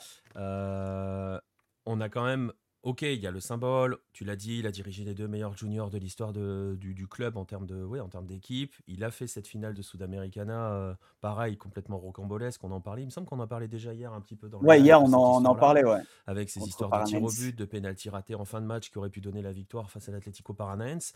Bref, à chaque fois, ça s'est joué à rien au niveau continental, hein, concrètement, ce qui est quand même pas négligeable pour les Colombiens. Hein. On le rappelle, il n'y a pas 75 000 Colombiens qui ont gagné des compétitions continentales. Hein. Donc, euh, ah, il y a, y a National qui a gagné. National. Voilà. voilà. et euh, Santa Fe qui a gagné la Sudamericana. Et Santa Fe qui. Oula, oui, c'est vrai. Oui, mais euh, c'est une équipe qu'on a envie d'oublier. Tu devrais te rappeler, la finale. La finale était incroyable. Le, parcours. Le parcours de Santa Fe était incroyable. Voilà, c'était les pires matchs de ma vie à commenter cette, cette Sud-Américaine là. Mais bon, c'est pas grave. Mais bon, le fait est que, voilà, il y a, y a, quand même, voilà, il y a, y, a un, y a un parcours, il y a des résultats sur certaines périodes, pas forcément très réguliers. Mais au bout d'un moment, quand on finit par tout le temps rappeler la même personne pour la dixième fois, c'est quand même, Pierre, le signe qu'il y a quand même quelque chose qui tourne pas rond du côté de Junior au niveau de la gestion. Ouais, il y a un vrai problème de management. Euh, je disais, c'est pas un hasard. En 77, il y a Fouachar qui arrive. Euh, si vous allez sur la côte Caraïbe un jour, si vous allez vraiment y vivre, et surtout à Barranquilla, euh, voilà, il y a un nom qui est, synonyme de un petit peu de, puissance. C'est la famille Tchar. voilà, quand vous êtes, quand vous êtes de la famille Tchar en Colombie, vous êtes proche de cette famille, c'est quand même que vous pesez un petit peu dans la société on l'a dit, alors euh, notamment, euh, voilà, si vous avez euh, le sponsor, alors je ne ah, vous ai pas montré le, maillot, mais si vous voyez le maillot du junior aujourd'hui, même de cette saison, le sponsor principal, c'est Olympica, c'est des supermarchés. Et voilà, c'est la famille Char qui possède ce supermarché-là. C'est une famille vraiment très, très puissante. Politiquement, ils sont très puissants au Sénat, à l'Assemblée nationale. Ils ont, voilà, les fils, les fils ils sont. Donc c'est quand même une, euh, une, grosse, grosse puissance et c'est à la fois synonyme de puissance mais de problème. Euh, parce, que, parce que ce qui se passe, c'est que donc Fouachar, c'est le, père. Ses fils, euh, donc, il y en a trois, Antonio, Arturo, Alejandro. Il y a vraiment une lutte d'influence et c'est le problème de Junior parce que tu sais que euh, tu sais que quand, euh, par exemple, Juan Cruz vient, c'est parce que tel fils, alors je ne sais plus précisément, euh, ça, je devrais avoir Bastien cette semaine, il, va essayer de me l'expliquer. Mais il va me, il va me l'expliquer. Je ne sais plus quel fils précisément, mais voilà, tu as un des fils qui vient et qui a des luttes un peu de pouvoir un peu intestines au sein du club. Et donc le fils vient avec son coach en disant voilà, moi je viens, c'est mon coach, et voilà, j'ai réglé avec lui, ça va bien se passer, etc. Et au final, dès que ça commence à, mal tourner, bah, tu as euh, le père qui met son grain, euh, son, son grain de sel. Euh, d'ailleurs, voilà, Juan Cruz, tu, sentais que ça, tu, ça sentait la fin. Tu voyais que c'était la fin quand il est cité à la famille, dans la maison familiale par le papa Char qui vient lui demander des comptes. Tu sais que là, Ouais, tu sais que c'est fini et qu'il va rappeler ses amis. En fait, concrètement, s'il rappelle Komessania, c'est parce qu'il est proche du père, concrètement. Bah, il est pas proche du père, mais euh, pas. Enfin, si, oui, il est proche du père, mais pas que. C'est vraiment le nom qui fait l'unanimité au sein de la famille. C'est le nom où tu te dis, euh, bon, bah, ouais, il met tout le monde d'accord, en fait. Voilà, ouais, on sait, comment, on sait Komessania, on sait comment ça va se passer. Voilà, c'est un peu. Euh, c'est un peu celui qui fait l'unanimité entre père et fils et, et notamment par son passé. Et, on sait, tu, tu, sais que quand tu mets Komessania Junior, ce qui fait un peu l'unanimité, il n'y aura pas de guerre intestine, il n'y a personne qui va lui savonner la planche. Voilà, tu sais que, tu sais que c'est Komessania, quoi. Tu, sais tu sais comment il bosse et voilà. Donc en gros, il n'aura pas les, les, fils et le père qui essayent de l'un ou l'autre se savonner un petit peu la planche comme ils peuvent le faire avec d'autres coachs. Dernière question par rapport à Komessania. Euh, au niveau des supporters, on en pense quoi là au bout d'un moment de cette histoire? Est-ce qu'il a toujours un statut d'intouchable? Euh, Oui, oui, oui, oui. Est-ce que ça fait plus rire de cette espèce de bricolage permanent? Ah, Je pense que ça ferait plus rire. Il est intouchable parce que bah, parce qu'on en a parlé. Voilà, il a quand même un palmarès. Hein. Il a les trois titres de champion, il a une coupe, il a une finale continentale. Donc il a quand même un statut de, de figure intouchable. Je pense que les, c'est plus contre la direction en disant euh, voilà on va peut-être essayer de maintenant on va peut-être arrêter de faire rire tout le monde et on va on va essayer de faire un truc sérieux mais mais euh, non mais voilà euh, Julio Comesania en soi les supporters ont rien contre lui il va pas voilà il va donc pas en fait, donc en fait concrètement sortir concrètement c'est le, le, pompier idéal puisqu'il va faire l'unanimité au sein de la direction et au sein des supporters c'est-à-dire que là la direction s'achète la paix concrètement exactement voilà, il s'achète un petit peu une sorte de paix. Euh, oui, oui, une sorte de paix. Après, euh, voilà, Julio Comesania, il arrive, euh, il avait une finale de coupe à renverser. Ils avaient perdu en 0 à Barranquilla contre l'Union Magdalena. Franchement, le match, la demi-finale retour était pas, pas folichonne. On va dire, il y a un but. Junior a réussi à renverser, il, il, gagne au tir au but, mais voilà, il s'impose. Ouais, s'il gagne au tir au but, mais c'était contre des Colombiens en face. Donc, bon, ah, c'est qu'il est un petit peu, je sais pas. Mais euh, en plus, le but, si tu regardes, il est quand même très, très, très, très, très limite. C'est, on parlait des caméras euh, hors jeu. voilà, il sur, euh, sur Gustavo Gomez hier. Voilà, là, il n'y avait pas 2,50 m de hors-jeu, mais c'était très, très limite et ça, ça a tracé les lignes. Quoi. Il y a eu intervention VAR, ça a tracé les lignes. Ça a tracé les lignes. Voilà, je vous, vous renvoie vers l'émission d'il y a 15 jours et vers le live d'hier si vous avez envie de rigoler avec le VAR colombien. Enfin, je sais pas si on doit en rire en fait parce que c'est assez ouais, triste. Non, mais, euh, on préfère en rire, mais c'est très triste dans, le, dans les faits. Je vous invite à réécouter. Euh, ouais, c'était dans le dernier, le 9-10 précédent, euh, le dernier 5 septembre, où on a parlé de la façon dont le VAR fonctionnait entre guillemets euh, en Colombie. Eh bien, écoute, je vais pouvoir te libérer sur Comessania, sauf si tu as une dernière chose à ajouter à son sujet. Mmh, non, mais là, disons que non, non, là, sa première mission, il a réussi. Ouais. Euh, voilà, puisqu'il s'est Il a des objectifs qui lui sont fixés en championnat? Bah. Aller au quadrangulaire Ouais, bah, aller au quadrangulaire, là, c'est pas gagné, puisqu'hier, ils ont perdu contre Pasto en plus. Donc, euh, voilà, mais ses objectifs, ça va être là. Et vu l'équipe qu'il a, doit y aller. Bah, c'est, il doit, Junior doit être champion. Après, euh, ouais. après c'est, compliqué. De, il arrive là, 19 septembre, euh, dans la deuxième partie, euh, lui dire d'être champion, sachant que tu sais que Junior, il y a un vrai, vrai malaise à aller prendre des points à l'extérieur. voilà, je l'ai relisais mon dernier article sur le, le classement de Junior à l'extérieur, c'est une cata, comme tout le monde. Donc, euh, bah, non, non, après, euh, peut-être la coupe. Euh, il, peut, il est en finale contre Millonarios. Voilà. D'ailleurs, je parlais avec un supporter de Millonarios qui, qui me disait Ouais, jouer Junior en finale avec Juan Cruz ou jouer l'Union Magdalena, c'est pas pareil que jouer Junior en finale avec Julio Comesania. Oui. Sauf si, Surtout... sauf s'il y a des tirs. Non, non, mais même pas en plus. non, mais, mais même pas en plus. Euh, finale euh, magnifique Di Allez, on va mettre une petite boîte à la Di avant. Euh, finale, finale aller mercredi prochain, donc 24 heures, 24 heures après le match de la Colombie aux États-Unis contre le Mexique. donc, il y a trois internationaux de Millonarios qui ne seront pas là Alvaro Montero, Andrés Sinas et Juan Pablo Vargas. Donc, euh, donc voilà, c'est quand même un Millonarios très décimé qui arrivera, même si euh, bon, les joueurs vont faire le voyage. Après, dans quel état ils vont arriver c'est une bonne question, mais la finale, euh, la finale allait donc le 28 septembre, la finale retour est le 5 novembre. Ok, très bien, parfait. Juste après. Juste après, bah écoute, on suivra ça, on suivra, la, on suivra donc le, le dixième passage de Julio Comesania Junior. On va voir combien de temps l'histoire va durer, puis on attendra ensuite le onzième, et puis etc. etc jusqu'à ce qu'il décide de lui faire une statue. Je pense euh, on verra. Jusqu'à ce qu'il décède, hein, tout simplement. Bah, peut-être bien, mais euh, voilà, on va suivre en tout cas. On, va voir s'il arrive à redresser cette équipe, euh, cette équipe-là sur la courte période qui lui reste, avec ce sprint massif que sont les fins de saison un petit peu partout. Euh, je parle de fin de saison parce qu'en Amérique du Sud, ce sont les fins de saison, pas en Europe, mais en Amérique du Sud, ce sont les fins de saison. Les sprints sont massifs. On verra comment il s'en sort. Je vais pouvoir te libérer, Pierre, presque à l'heure. Euh, c'est impeccable. Ouais, non, impeccable. Eh ben, écoute, voilà, merci beaucoup. On va se donner rendez-vous bah, dans le prochain 9-10 ou sur un live s'il y en a un d'ici là. Euh, et voilà, concrètement. Parfait. Bah, merci, merci Nico, merci à tous. Hein terminé et, et, bonne soirée. Exactement. Et nous, on va continuer. On va, on va faire une petite passerelle justement entre, entre le, la, la, Colombie et l'Équateur. Si je parle de passerelle entre la Colombie et l'Équateur, bah, je vais vous afficher la photo. Forcément, on va parler de l'épilogue. Hein, ça a été le feuilleton.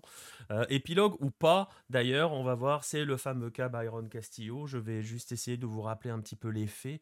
En avril dernier, un journaliste colombien, d'où la passerelle, euh, Sébastien Bejarano, avait posté un tweet qui avait embrasé la toile, et pas que, qui avait embrasé jusqu'aux instances, et notamment au Chili, parce que dans ce tweet, il était question d'un procès qui avait été mené en Équateur et qui s'était terminé, et qui, avait, qui était un procès quant à la nationalité euh, réelle, je ne parle pas de nationalité sportive, la vous allez voir à quel point c'est important, la nationalité euh, réelle de Byron Castillo, ce procès qui lui avait été intenté en Équateur, remettait en question euh, sa naissance justement en Équateur. Il y avait eu une guerre de certificats de naissance, je peux même vous les montrer si vous nous regardez, les voici. Il y avait deux certificats de naissance, un certificat de naissance colombien et un certificat de naissance équatorien. À gauche sur l'image pour le colombien, à droite pour l'équatorien. Ça avait eu une importance très très forte parce que les qualifications sud-américaines étaient terminées. Vous le savez, l'Équateur est qualifié pour la Coupe du Monde, euh, mais Byron Castillo avait participé à des matchs, de à beaucoup de matchs de ces éliminatoires, puisqu'il est l'un des, l'un des hommes de cette, de cette tri équatorienne. Et si jamais sa nationalité réelle était fausse, comme le suggérait Bejarano, et comme l'a aussi suggéré ensuite le Chili, eh bien on se retrouvait dans le même cas que l'affaire Nelson Cabrera, qui souvenez-vous, pour la campagne russe, avait joué avec la Bolivie, mais lui, c'était une histoire de nationalité sportive. Il était paraguayo-bolivien, mais il n'avait pas encore les qualifications pour jouer avec la Bolivie. Et la Bolivie avait eu des matchs perdus, notamment face au Chili. Bon, il se trouve que c'est le Chili qui avait fait appel à ce moment-là. Il se trouve qu'avec le recul, ça leur a coûté plus de tort qu'autre chose, puisque c'est ce qui les élimine concrètement. Mais donc, il y avait la possibilité d'une affaire similaire à Nelson Cabrera. Le Chili s'est porté euh, devant la FIFA pour justement euh, remettre en question la nationalité de Byron Castillo et la FIFA avait d'abord rejeté euh, avait rejeté la, c'était pas un appel encore, avait rejeté le, procès, euh, avait donc validé la nationalité équatorienne de Byron Castillo en s'appuyant justement sur ce jugement équatorien. Le Chili a fait appel, la sentence est tombée de cet appel est tombée il y a une semaine, même pas, euh, la semaine dernière, et donc Byron Castillo, la FIFA, a donc clairement décidé qu'elle ne, euh, bah, concrètement, elle ne suivrait pas l'appel de la, fédération du Chili. Elle, elle valide ainsi la qualification de l'Équateur. Je vous laisse imaginer le bazar que ça aurait mené s'il avait fallu éliminer l'Équateur, placer le Chili, parce que ça faussait concrètement, ça fausse aussi le tirage au sort de la Coupe du Monde, puisque Équateur et Chili n'étaient pas dans le même groupe, euh, n'étaient pas dans le même chapeau, si jamais euh, c'était l'un ou l'autre. Donc ça aurait tout faussé. Mais bref, la FIFA, surtout, elle s'est appuyée sur cette décision de justice et en gros, elle nous explique a raison finalement qu'elle n'a pas le elle ne peut pas, elle n'a pas le pouvoir de remettre en question euh, un procès, une, décision de justice locale. Elle peut intervenir dans des cas euh, de nationalité sportive et de, choses qui n'ont pas été euh, d'acquisition de, nationalité grâce, au, grâce au football. Elle ne peut pas intervenir sur des décisions de justice par rapport à la naissance. L'affaire normalement est terminée, sauf que le Chili veut aller devant le TAS, le tribunal arbitral du sport, à voir si l'instance suisse peut se porter peut attaquer des décisions de justice prises en Équateur, parce qu'il y a eu une véritable décision de justice. Le fait est que donc on est à un mois et demi, euh, deux mois de la Coupe du Monde. On ne sait toujours. normalement, l'Équateur y va, et le Chili continue d'espérer. Il serait peut-être temps de passer à autre chose, mais voilà, on en est là dans cette euh, dans cette histoire. Le joueur, lui, a été appelé par la tri pour jouer les, matchs amicaux. Ça a l'air d'aller mieux de son côté. On se souvient, on en avait parlé dans un précédent 9-10 que ça allait pas fort à un moment euh, psychologiquement parlant parce que la pression était très très folle sur ses épaules parce qu'il avait la pression de potentiellement faire éliminer l'Équateur. Hein, donc donc ça avait été très très dur pour lui à un moment. Ça a l'air d'aller mieux. Il est rappelé, il est toujours rappelé par, euh, par Alfaro à la tête de la tri. Bref, l'Équateur continue sa préparation et se prépare à affronter le Qatar pour son match d'ouverture de la prochaine Coupe du Monde. On est en Équateur, on va y rester, on va y rester pour des choses un peu moins gaies et qui peuvent poser aussi problème à la Conmebol.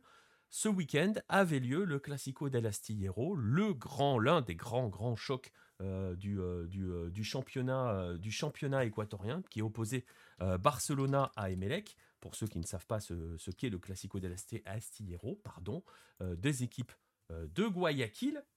et ce Classico del Astillero a pas duré bien longtemps puisque il y a eu un, il avait été placé. Hein. il y avait eu une campagne. Je vous montre l'image. Il y a fait une campagne. Cette image a été postée par le le, compte Twitter de Barcelona, euh, l'équipe jaune sur cette image, et Melek joue en bleu avec cette bande grise, euh, où voilà, ils avaient fait un appel à, pas à la paix, mais à un match calme en fait, un match normal, un classico passionné, mais sans violence, c'est écrit dessus, vivons le football sans violence.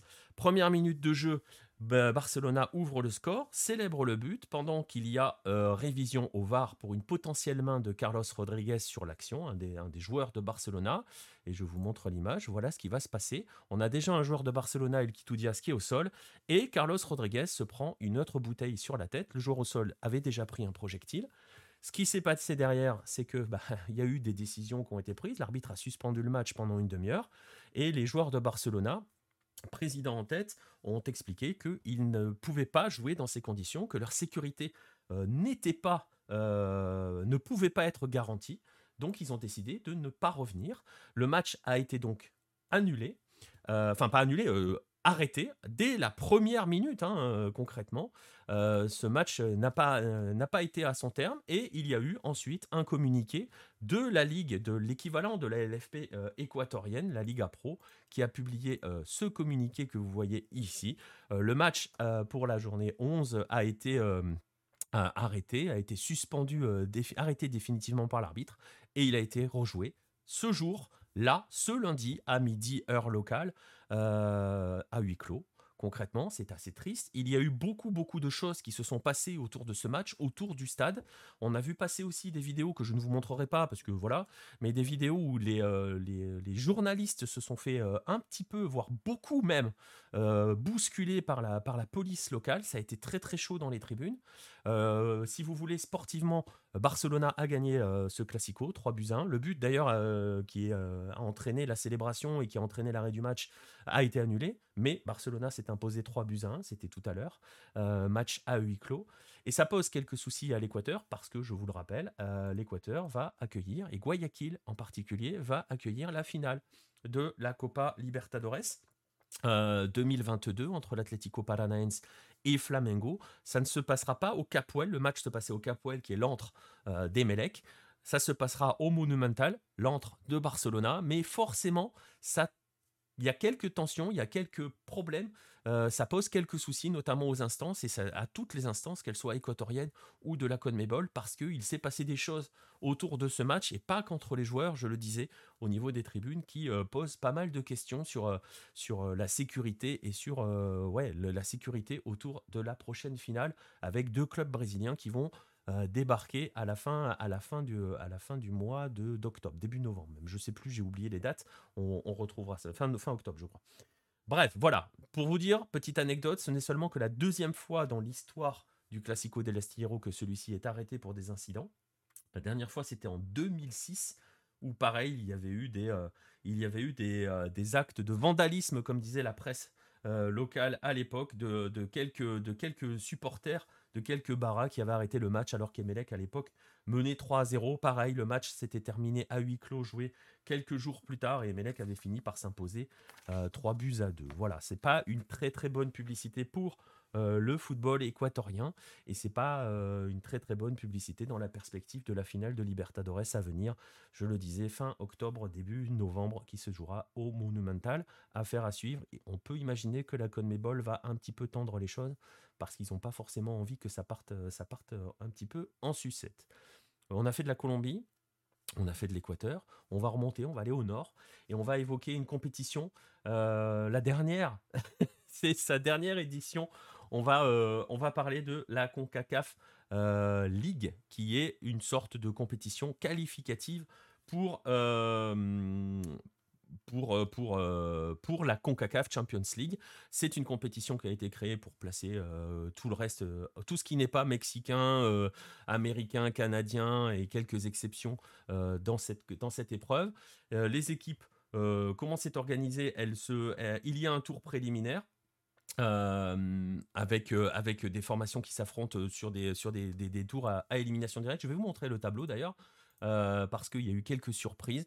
Voilà ce tableau. Vous voyez, il y a des huitièmes de finale, des quarts et des, des demi et une finale. Il y a un trophée à récupérer. ça sera le dernier cette année, hein, la, la, la, CONCACAF League. et les six meilleures équipes de cette compétition gagnent une place pour la prochaine CONCACAF Champions League pour la phase, euh, la, phase finale de la CONCACAF Champions League. Que faut-il retenir? Et ça a son importance, c'est que les Costaricains ont quasiment tous sauté. Ils étaient trois au départ de, cette compétition. Il y avait Cartagines, il y avait Herediano, et maintenant il reste, il n'en reste qu'un, il reste Alajuelense, qui va affronter justement celui qui a scalpé tous les, euh, les Costaricains euh, sur les tours précédents, le Real España, qui est un club hondurien et vous voyez, il y a trois représentants du Honduras sur les quatre demi-finalistes. C'est assez fort ce que, ce que fait le Honduras au niveau des clubs sur cette compétition. il y a des conséquences assez, assez fortes puisque le Real España a éliminé Cartagines au tour préliminaire. Donc Cartagines n'avait aucune chance d'aller en Ligue des Champions. Et le Real España a aussi éliminé Herediano en quart de finale et Herediano se retrouve septième et donc non qualifié. Il n'y aura qu'un seul Costaricain en plus pour cette phase de CONCACAF Champions League, ça sera la LDA, ce qui montre aussi à quel point le football costaricain de club est en train de, se faire dissoudre dans, la CONCACAF. C'est un véritable problème. Et je le disais, d'ailleurs, en 2021, il n'y avait aucun Costaricain en demi-finale, même si deux d'entre eux s'étaient qualifiés pour, pour, pour la CONCACAF Champions League. on rappelle qu'avant, au début de cette épreuve, c'est la sixième édition, euh, les Costaricains avaient gagné trois des quatre premières euh, éditions de cette, euh, de cette compétition. On pensait qu'elle était, entre guillemets, designée pour eux. Ils ne la survolent plus. Il y a cette dilution des clubs costariciens. On en avait parlé dans un article avec une interview avec le président de Saprissa, qui nous avait expliqué qu'ils ne pouvaient plus lutter financièrement contre les géants du Nord. Et maintenant, ils ne peuvent pas lutter non plus contre les autres équipes du centre. Je le disais, c'est la dernière édition. L'année prochaine, il y aura un nouveau format et ça va être encore plus terrible pour les Costariciens. Je ne vais pas vous rentrer dans le détail du prochain format de la, la CONCACAF euh, Champions League parce que euh, qu'il y a il y a un article déjà sur Lucarno Posé, je vous mettrai le, lien, mais c'est surtout que voilà, en gros, ils ont créé différents tournois euh, pour faire court. il y a une grande place qui va être laissée au Canada, et notamment à la Cannes Première League, qui se retrouve avec deux qualifiés pour le premier tour voilà. Les Costariciens, comme les autres équipes d'Amérique centrale, sont envoyés dans une coupe qui va s'appeler la Copa Centro Americana. Il n'y aura que trois qualifiés de cette équipe, de cette compétition qui se qui iront cinq pardon qui cinq qualifiés qui iront sur la phase finale de Conca Champions 2023-2024. Les Costariciens sont trois à s'inscrire dans cette compétition. Ils vont croiser les équipes du Salvador, les équipes de Panama, du Honduras, du Guatemala, du Nicaragua, etc. Donc des dangers possibles aussi. Euh, il y a des tournois en Amérique du Nord, il y aura des tournois également euh, euh, en Amérique, en, zone Caraïbe. Bref, ils ont parlé beaucoup d'extension, d'expansion, pardon, pour la CONCACAF Champions League. On en avait parlé déjà à l'époque. Ça va être surtout une fermeture et un, repli autour des trois futures grandes puissances de la zone en prévision de 2026. Ces trois grandes puissances qui sont le Mexique, les États-Unis d'Amérique et le Canada. La situation est quand même inquiétante pour le football costaricain, euh, le football de club. La sélection, elle, va à la Coupe du Monde, mais au niveau des clubs, attention, attention et en danger. Et on sait justement que euh, les clubs assurent aussi l'avenir de la sélection. Beaucoup de joueurs de euh, la sélection nationale costaricienne évoluent en club. S'ils n'ont plus accès aux compétitions continentales, ça risque d'être vite très très compliqué pour cette sélection, pendant que d'autres, comme Panama, comme le Honduras, sont en train de revenir assez fort que ce soit au niveau des clubs ou au niveau de la sélection. Affaire à suivre. Et c'est sur, donc sur, euh, euh, cette news-là que l'on va, que l'on va conclure notre page, euh, notre page américaine. Voilà. On arrive au terme de cette émission. Je ne vais pas vous donner de rendez-vous parce qu'on arrive sur la trêve internationale. Les calendriers sont un petit peu bousculés, c'est un petit peu compliqué. On en a évoqué hier lors du live. Euh, on voudrait euh, mettre en place euh, ces, soirées Sudam du dimanche soir. Ça va jouer en Argentine ce week-end. À voir si on a de quoi s'organiser. Je crois que c'est Racing Union de mémoire qui joue ce, week-end dimanche à 23h. On va voir si on arrive à s'organiser un, live à ce moment-là. Suivez les réseaux sociaux, suivez notre Discord et vous aurez les infos qui vous seront données.